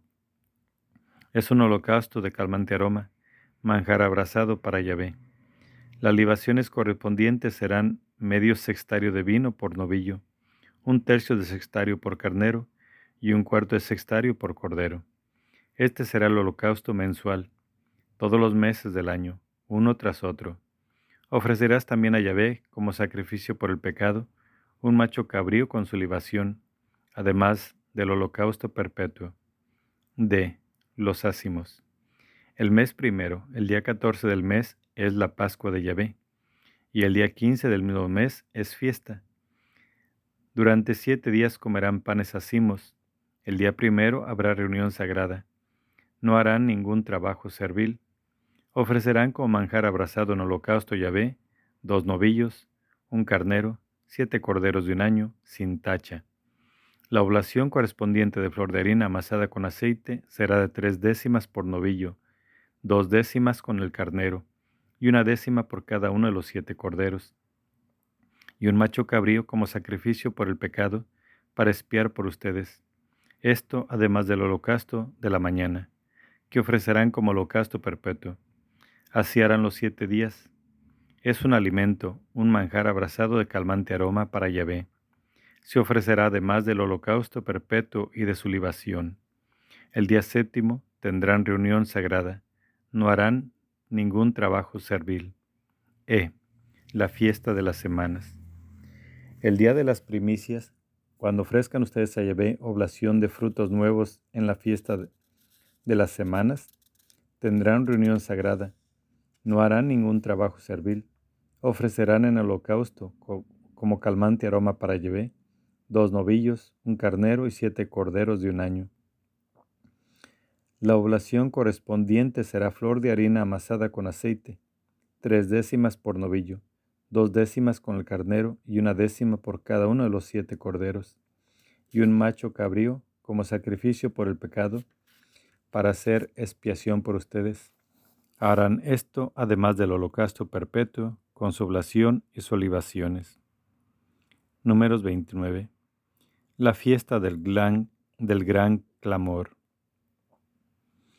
El mes séptimo, el primero de mes, tendrán reunión sagrada, no harán ningún trabajo servil, será para ustedes el día del gran clamor. Ofrecerán un holocausto como calmante aroma para Yahvé, un ovillo, un carnero, siete corderos de un año, sin tacha. La oblación correspondiente de flor de harina amasada con aceite será tres décimas por el novillo, dos décimas por el carnero y una décima por cada uno de los siete corderos, y un macho cabrío como sacrificio por el pecado, para hacer la expiación por ustedes. Esto, además del holocausto mensual y de su oblación, del holocausto perpetuo y de su oblación y sus libaciones, según la norma correspondiente, como calmante aroma, manjar abrazado para Yahvé. G. El día de la expiación. El día décimo del mes séptimo tendrán reunión sagrada, ayunarán y no harán ningún trabajo. Ofrecerán en holocausto Yahvé, como calmante aroma, un novillo, un carnero, siete corderos de un año, que habrán de ser sin defecto. Su oblación de flor de harina amasada con aceite será tres décimas por el novillo, dos décimas por el carnero, una décima por cada uno de los siete corderos, y un macho cabrío como sacrificio por el pecado, además del sacrificio por el pecado de la fiesta de la expiación, del holocausto perpetuo, de su oblación y sus libaciones. H. La fiesta de las tiendas. El día quince del mes séptimo tendrán reunión sagrada. No harán ningún trabajo servil y celebrarán fiesta en honor de Yahvé durante siete días. Ofrecerán en holocausto un manjar abrasado de calmante aroma para Yahvé. Trece novillos, dos carneros, catorce corderos de un año, que serán sin defecto. La oblación correspondiente será de flor de harina amasada con aceite, tres décimas por cada uno de los trece novillos, dos décimas por cada uno de los dos carneros y una décima por cada uno de los catorce corderos, y un macho cabrío como sacrificio por el pecado, además del holocausto perpetuo, de su oblación y su libación. El día segundo, doce novillos, dos carneros, catorce corderos de un año, sin tacha, con las oblaciones y libaciones correspondientes a los novillos carneros y corderos conforme a su número y según la norma, y un macho cabrío como sacrificio por el pecado, además del holocausto perpetuo, de su oblación y sus libaciones. El día tercero, once novillos, dos carneros, catorce corderos de un año, sin tacha, con las oblaciones y libaciones correspondientes a los novillos, carneros y corderos conforme a su número y según la norma, y un macho cabrío como sacrificio por el pecado además del holocausto perpetuo de su oblación y su libación. El día cuarto, diez novillos, dos carneros, catorce corderos de un año sin tacha, las oblaciones y libaciones correspondientes a los novillos, carneros y corderos conforme a su número y según la norma, y un macho cabrío como sacrificio por el pecado, además del holocausto perpetuo de su oblación y su libación. El día quinto, nueve novillos, dos carneros, catorce corderos de un año, sin tacha, las oblaciones y libaciones correspondientes a los novillos, carneros y corderos conforme a su número y según la norma, y un macho cabrío como sacrificio por el pecado, además del holocausto perpetuo de su oblación y su libación.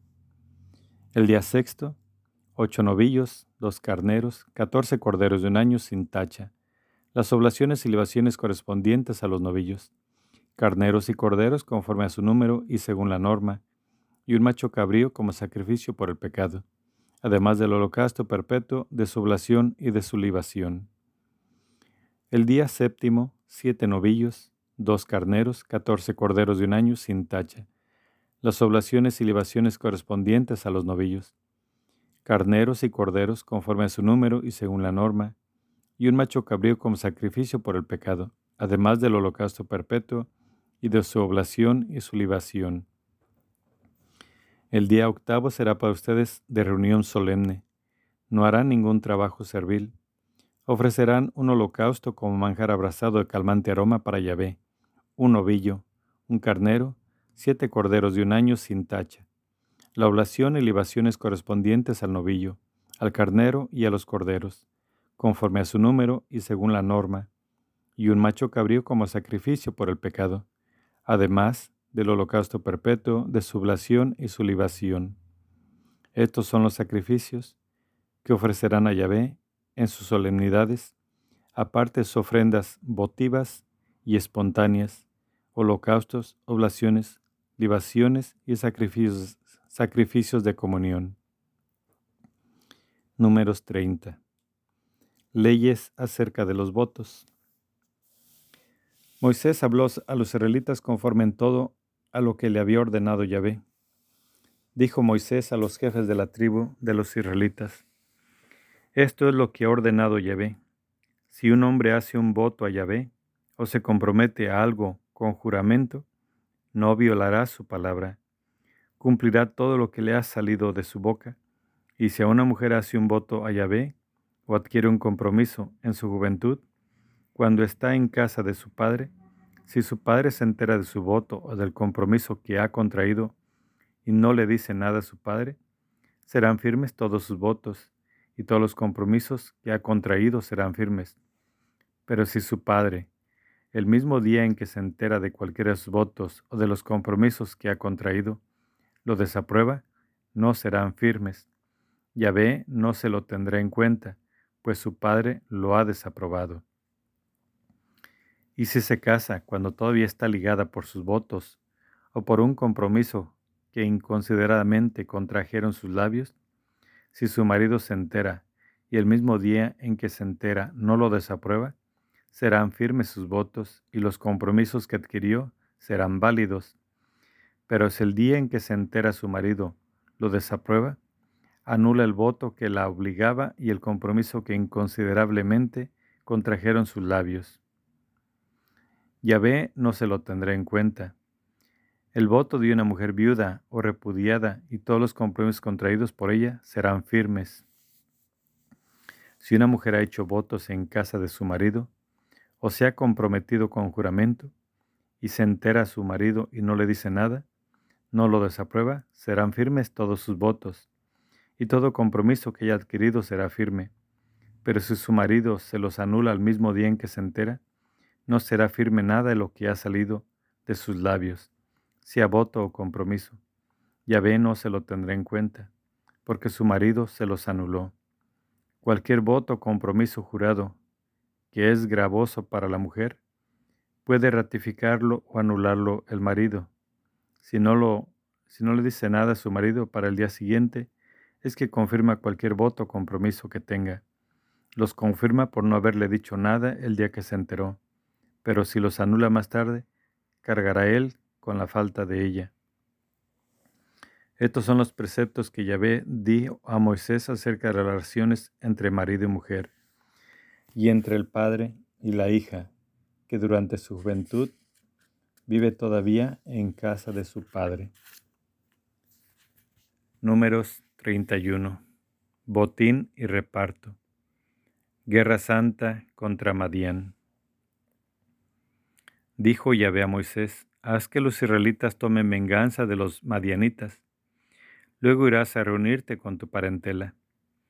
Moisés habló al pueblo en estos términos.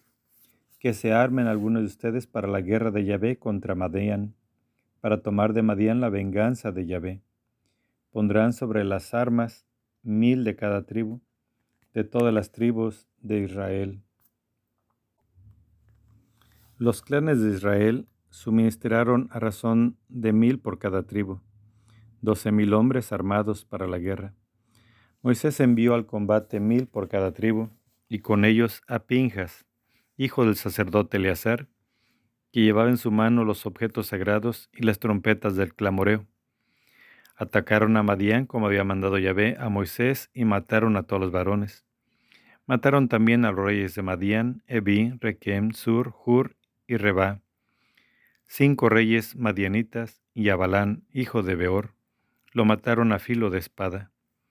Los israelitas hicieron cautivas a las mujeres de Madián y a sus niños, y tomaron como botín su ganado, sus rebaños y todos sus bienes. Prendieron fuego a todas las ciudades en que habitaban y a todos sus campamentos. Reunieron todo el botín que habían capturado hombres y bestias, y, y llevaron los cautivos la presa y el botín ante Moisés ante el sacerdote Eleazar y ante toda la comunidad de los israelitas, al campamento en las estepas de Moab, que está cerca del Jordán, frente a Jericó. Números 31, versículo 13. Matanza de las mujeres y purificaciones del botín. Moisés, el sacerdote Eleazar y todos los príncipes de la comunidad salieron a su encuentro hasta fuera del campamento. Moisés se encolerizó contra los jefes de las tropas, jefes de millar y jefes de cien, que volvían de la expedición guerrera. Les dijo Moisés, pero han dejado con vida a todas las mujeres. Precisamente ellas fueron las que indujeron a prevaricar contra Yahvé a los israelitas, siguiendo el consejo de Balán, cuando lo de peor, por eso azotó la plaga a la comunidad de Yahvé. Maten pues a todos los niños varones y a toda mujer que haya conocido varón, que haya dormido con varón. Mátenla también, pero dejen con vida para ustedes a todas las muchachas que no hayan dormido con varón. Y ustedes, todos los que hayan matado a alguien y todos los que hayan tocado a algún muerto, acampen fuera del campamento siete días. Purifíquense ustedes y sus cautivos. El día tercero y el día séptimo, purifiquen también todos los vestidos, todos los objetos de cuero, todo tejido de pelo de cabra y todo objeto de madera. Dijo el sacerdote Eleazar a los hombres de la tropa que habían ido a la guerra. Este es el precepto de la ley que ordenó Yahvé a Moisés.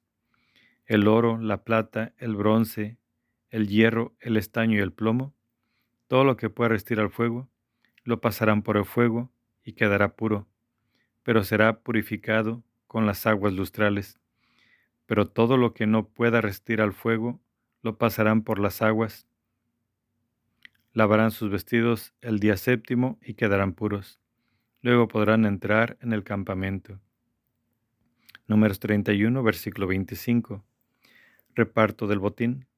Dijo Yahvé a Moisés, saquen la cuenta tú, el sacerdote Eleazar y los príncipes, los príncipes de las familias de la comunidad, del botín y de los cautivos, personas y bestias.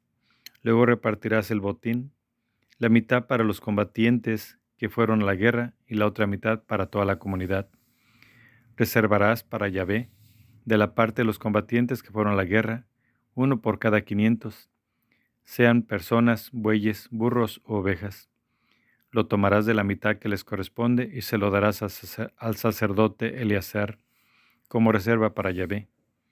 Y de la mitad que corresponde a los israelitas, uno por cada cincuenta, sean personas, bueyes, burros u ovejas, cualquier clase de bestias, y se lo darás a los levitas, que están encargados del ministerio de la morada de Yahvé. Moisés y el sacerdote Eleazar hicieron como había mandado Yahvé a Moisés. Fue el botín, el remanente de lo que la gente de guerra había saqueado, 675 mil cabezas de ganado lanar, 72 mil de vacuno y 61 mil burros. En cuanto a las personas, las mujeres que no habían dormido con varón eran en total 32 mil, la mitad correspondiente a los que fueron al combate, 337 mil 500 cabezas de ganado lanar, siendo la parte Yahvé de ganado lanar 675 cabezas, 36.000 de vacuno, siendo la parte Yahvé 72, 30.500 burros, siendo la parte Yahvé 61. Las personas eran 16.000, correspondiendo a Yahvé 32. Moisés dio al sacerdote Eleazar la reserva de Yahvé, como había ordenado Yahvé a Moisés. La mitad perteneciente a los israelitas, que había separado Moisés de la de los combatientes, esta mitad correspondiente a la comunidad era de 337.500 cabezas de ganado lanar, 36.000 de vacuno, 30.500 burros y 16.000 personas. Tomó Moisés de la mitad de los israelitas a razón de uno por cincuenta hombres y bestias, y se los dio a los levitas, que se encargan del ministerio de la morada de Yahvé, como había ordenado Yahvé a Moisés. Números 31, versículo 48. Las ofrendas. Se presentaron ante Moisés los jefes de las tropas de Israel que habían ido a la guerra, jefes de millar y jefes de cien, y dijeron a Moisés, Tus siervos han sacado la cuenta de los combatientes que tenían órdenes y no falta ni uno.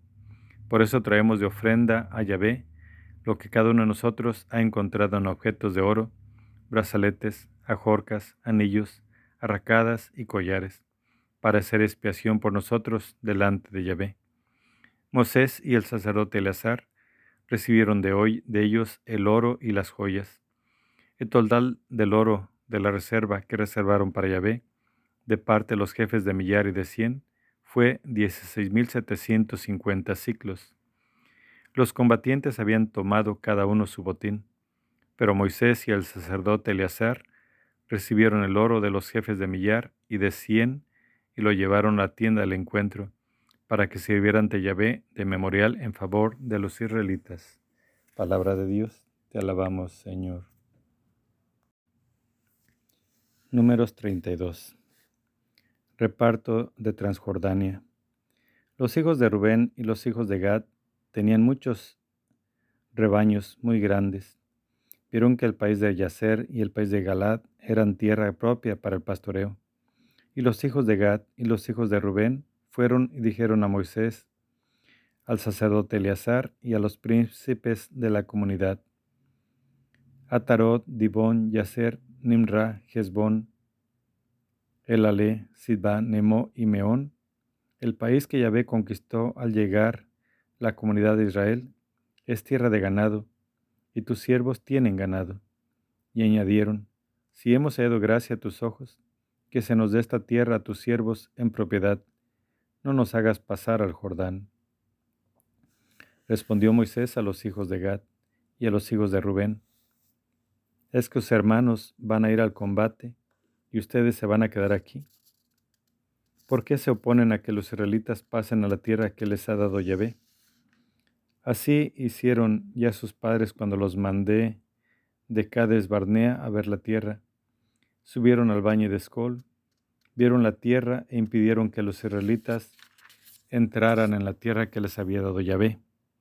Por eso se encendió la ira de Yahvé aquel día y juró diciendo, Nunca verán los hombres que salieron de Egipto de veinte años para arriba, la tierra que prometí con juramento a Abraham, a Isaac y a Jacob, porque no me han sido fieles, excepto Caleb, hijo de Jefoné, el Keniseo, y Josué, hijo de Nun, que fueron fieles a Yahvé. Se encendió la ira de Yahvé contra Israel y los hizo andar errantes por el desierto durante cuarenta años, hasta que se acabó toda aquella generación que había obrado mal a los ojos de Yahvé. Y ahora ustedes se alzan a imitación de sus padres, como retoño de hombres pecadores, para atizar más el fuego de la ira de Yahvé contra Israel. Si se apartan de él, volverá a retenernos en el desierto y acarrearán el desastre a todo este pueblo.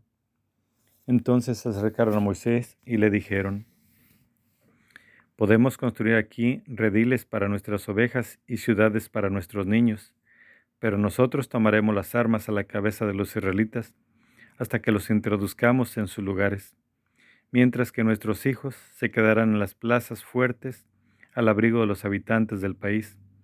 No volveremos a nuestras casas hasta que los israelitas se posesionen cada uno de su herencia, que nosotros no tendremos herencia con ellos al otro lado del Jordán, pues nuestra herencia nos ha tocado del lado oriental del Jordán.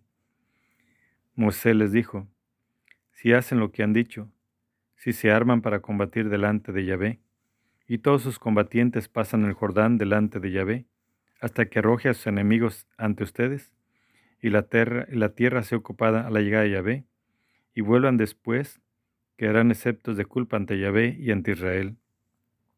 Esta tierra les pertenecerá en propiedad delante de Yahvé, pero si no lo hacen así, habrán pecado contra Yahvé y sepan que su pecado les saldrá al encuentro. Construyan ciudades para sus niños y rediles para sus rebaños, pero hagan lo que han prometido. Dijeron los hijos de Gad y los hijos de Rubén a Moisés, tus siervos harán como el Señor manda. Nuestros hijos, nuestras mujeres, nuestros rebaños y todo nuestro ganado se quedarán aquí en las ciudades de Galad. Pero tus siervos, todos los que llevan armas, pasarán delante de Yahvé para ir a la guerra, como dice mi Señor. Moisés dio la orden al sacerdote de Lazar, a Josué, hijo de Nun, y a, los jefes de las casas patriarcales de las tribus de los israelitas.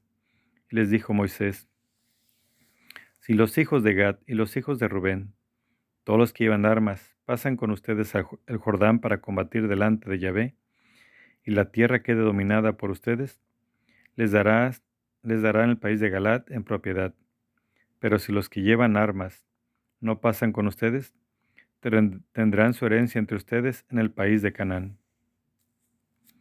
Respondieron los hijos de Gad y los hijos de Rubén, Lo que ha hablado Yahvé a tus siervos, eso haremos.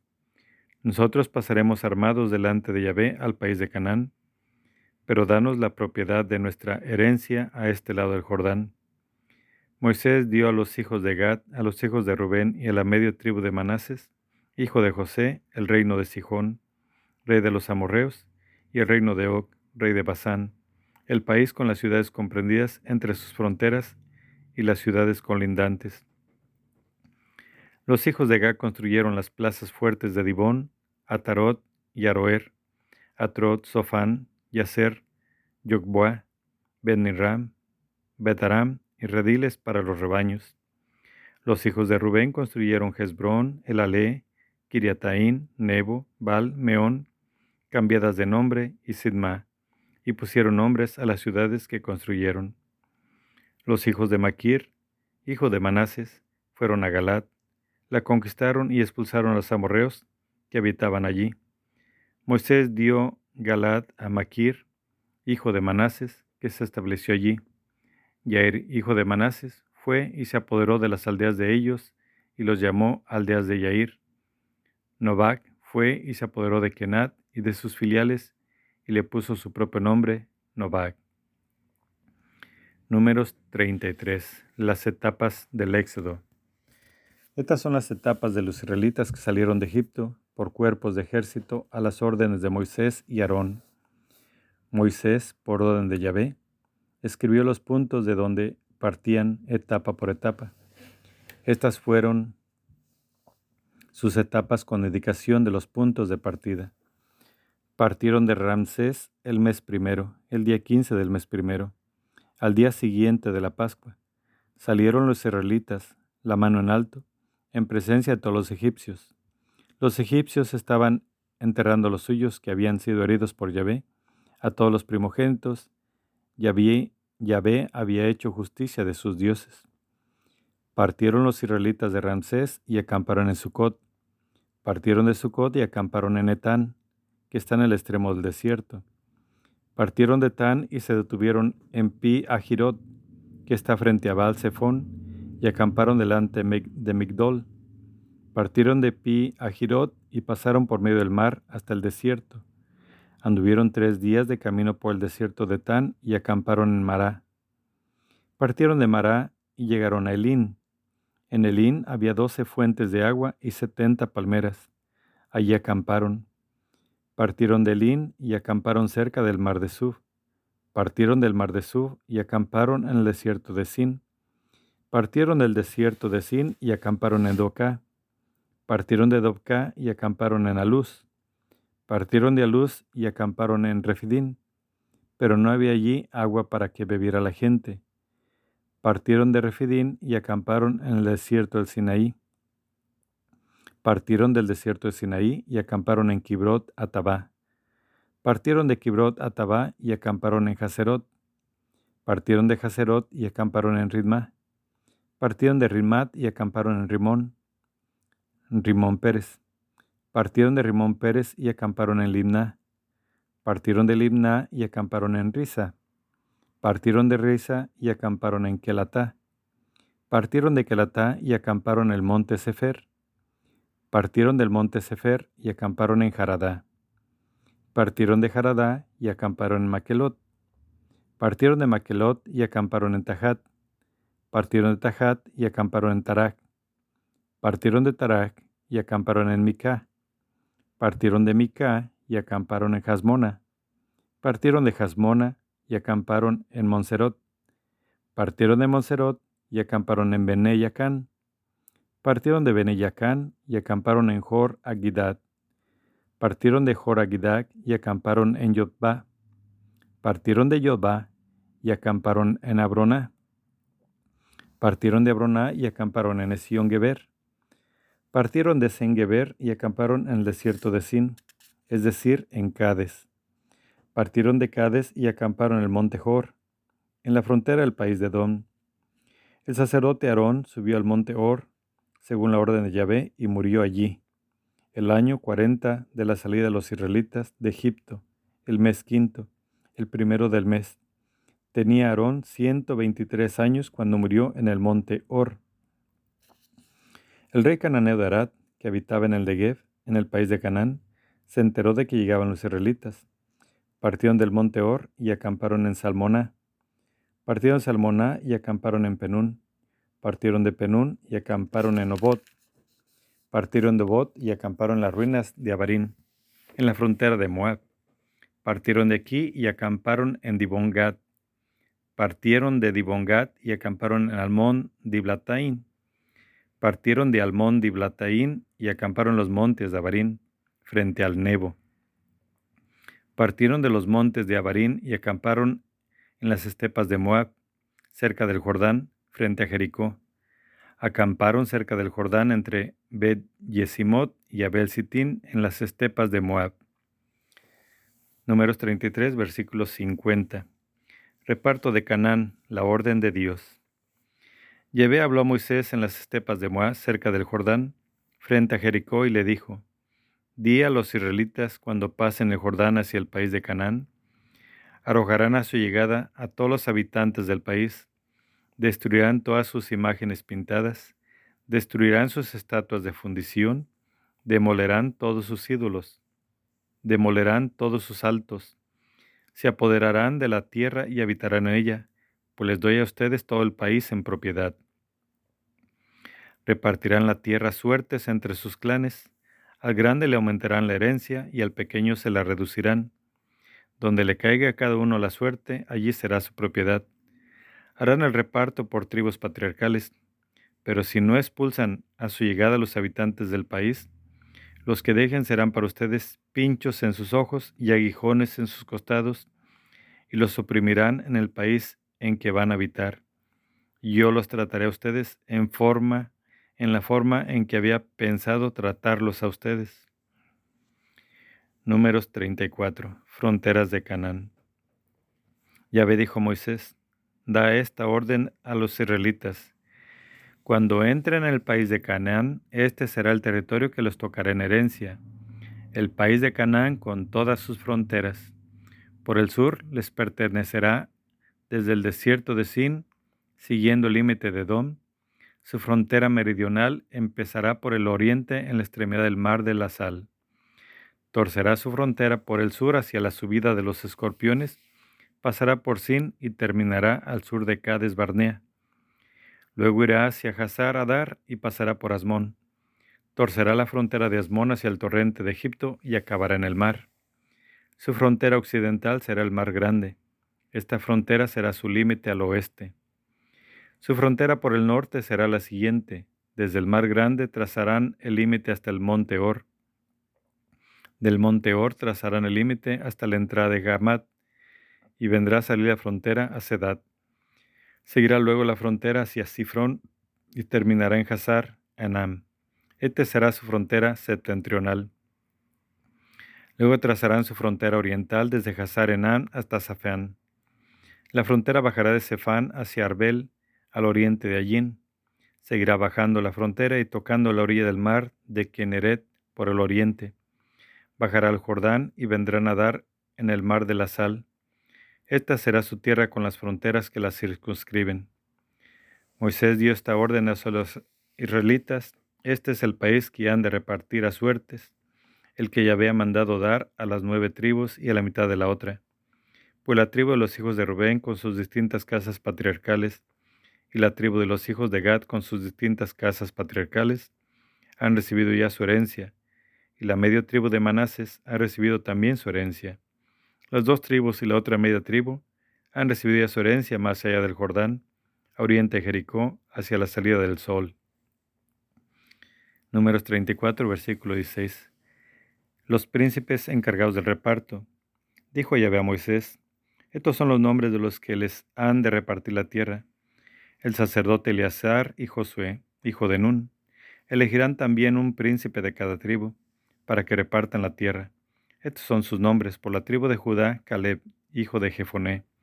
Por las tribus, por la tribu de los hijos de Simeón, Semuel, hijo de Amiud. Por la tribu de Benjamín, Elidad, hijo de Quisón. Por la tribu de los hijos de Dan, el príncipe Buquí, hijo de Yogli. Por los hijos de José, por la tribu de los hijos de Manases, el príncipe Janiel, hijos de Fod, y por la tribu de los hijos de Efraín, el príncipe Kemuel, hijo de Siptán. Por la tribu de los hijos de Zabulón, el príncipe Elisafán, hijo de Parnac. Por la tribu de los hijos de Isaacar, el príncipe Paltiel, hijo de Asán. Por la tribu de los hijos de Aser, el príncipe Ahiud, hijo de Selomí. Por la tribu de los hijos de Neptalí, el príncipe Pedael, hijo de Amiud. Y a estos mandó Yahvé repartir la herencia a los israelitas en el país de Canaán. Números 35.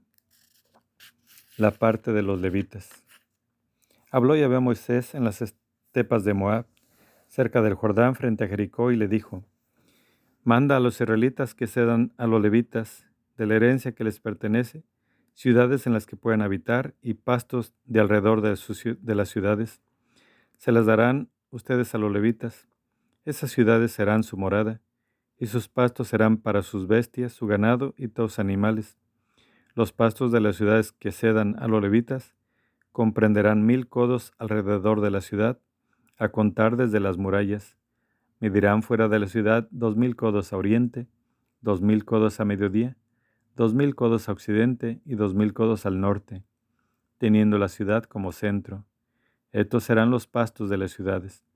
Las ciudades que darán a los levitas serán los seis, las seis de asilo, serán para que se puedan refugiar en ellas el homicida, y además les darán otras cuarenta y dos ciudades.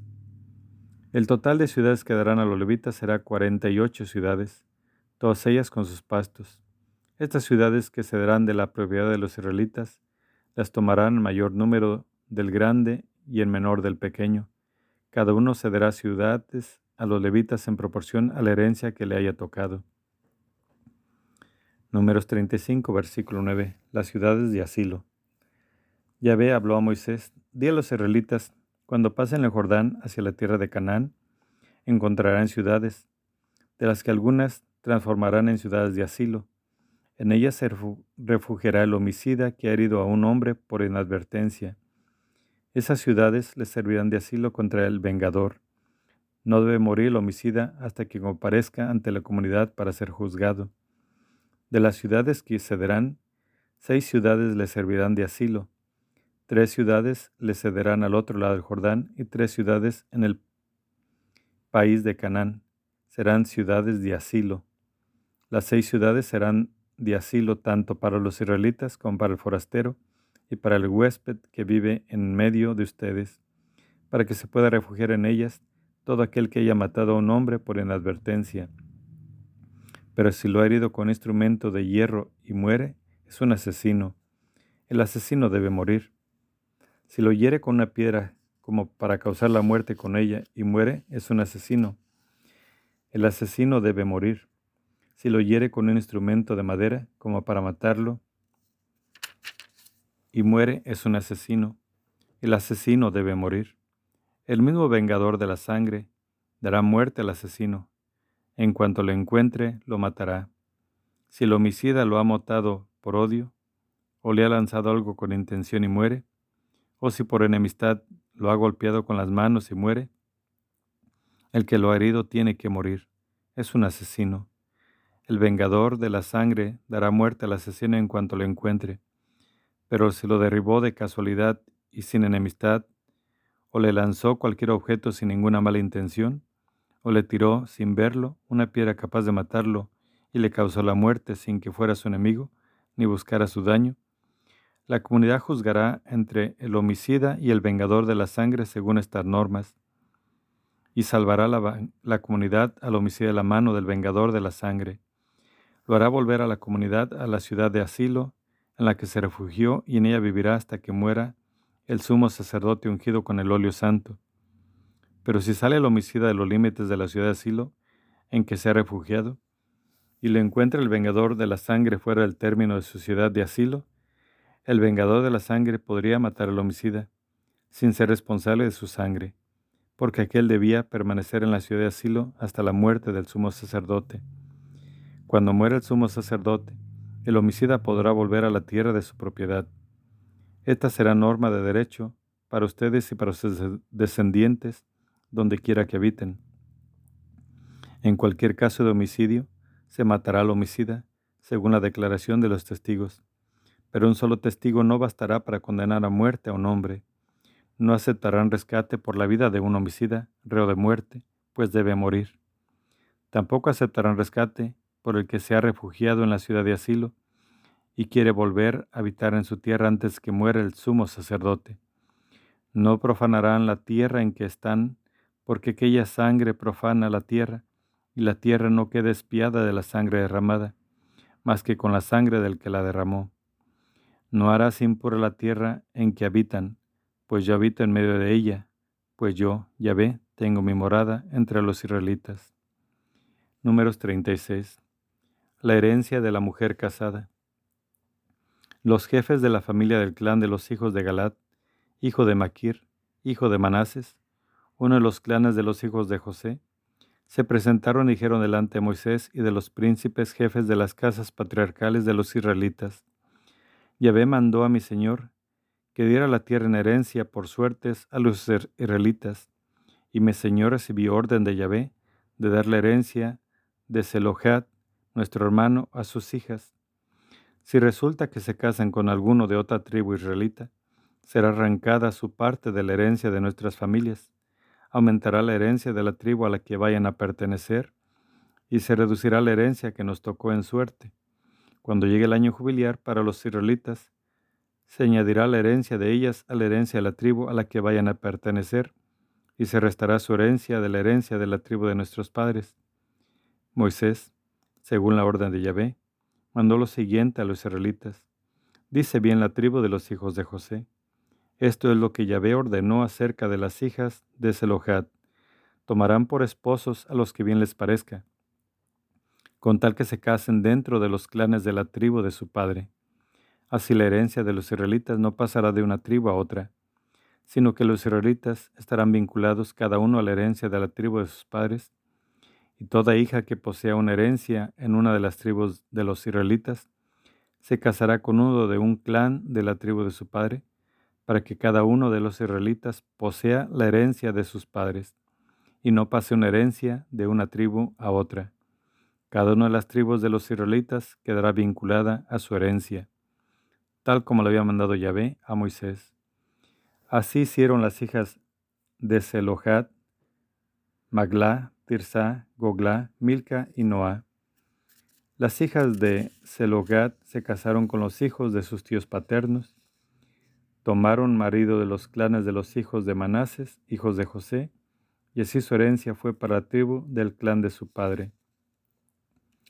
Conclusión. Estas son las órdenes y normas que dio Yahvé por medio de Moisés a los israelitas en las estepas de Moab, cerca del Jordán, frente a Jericó. Palabra de Dios. Te alabamos, Señor.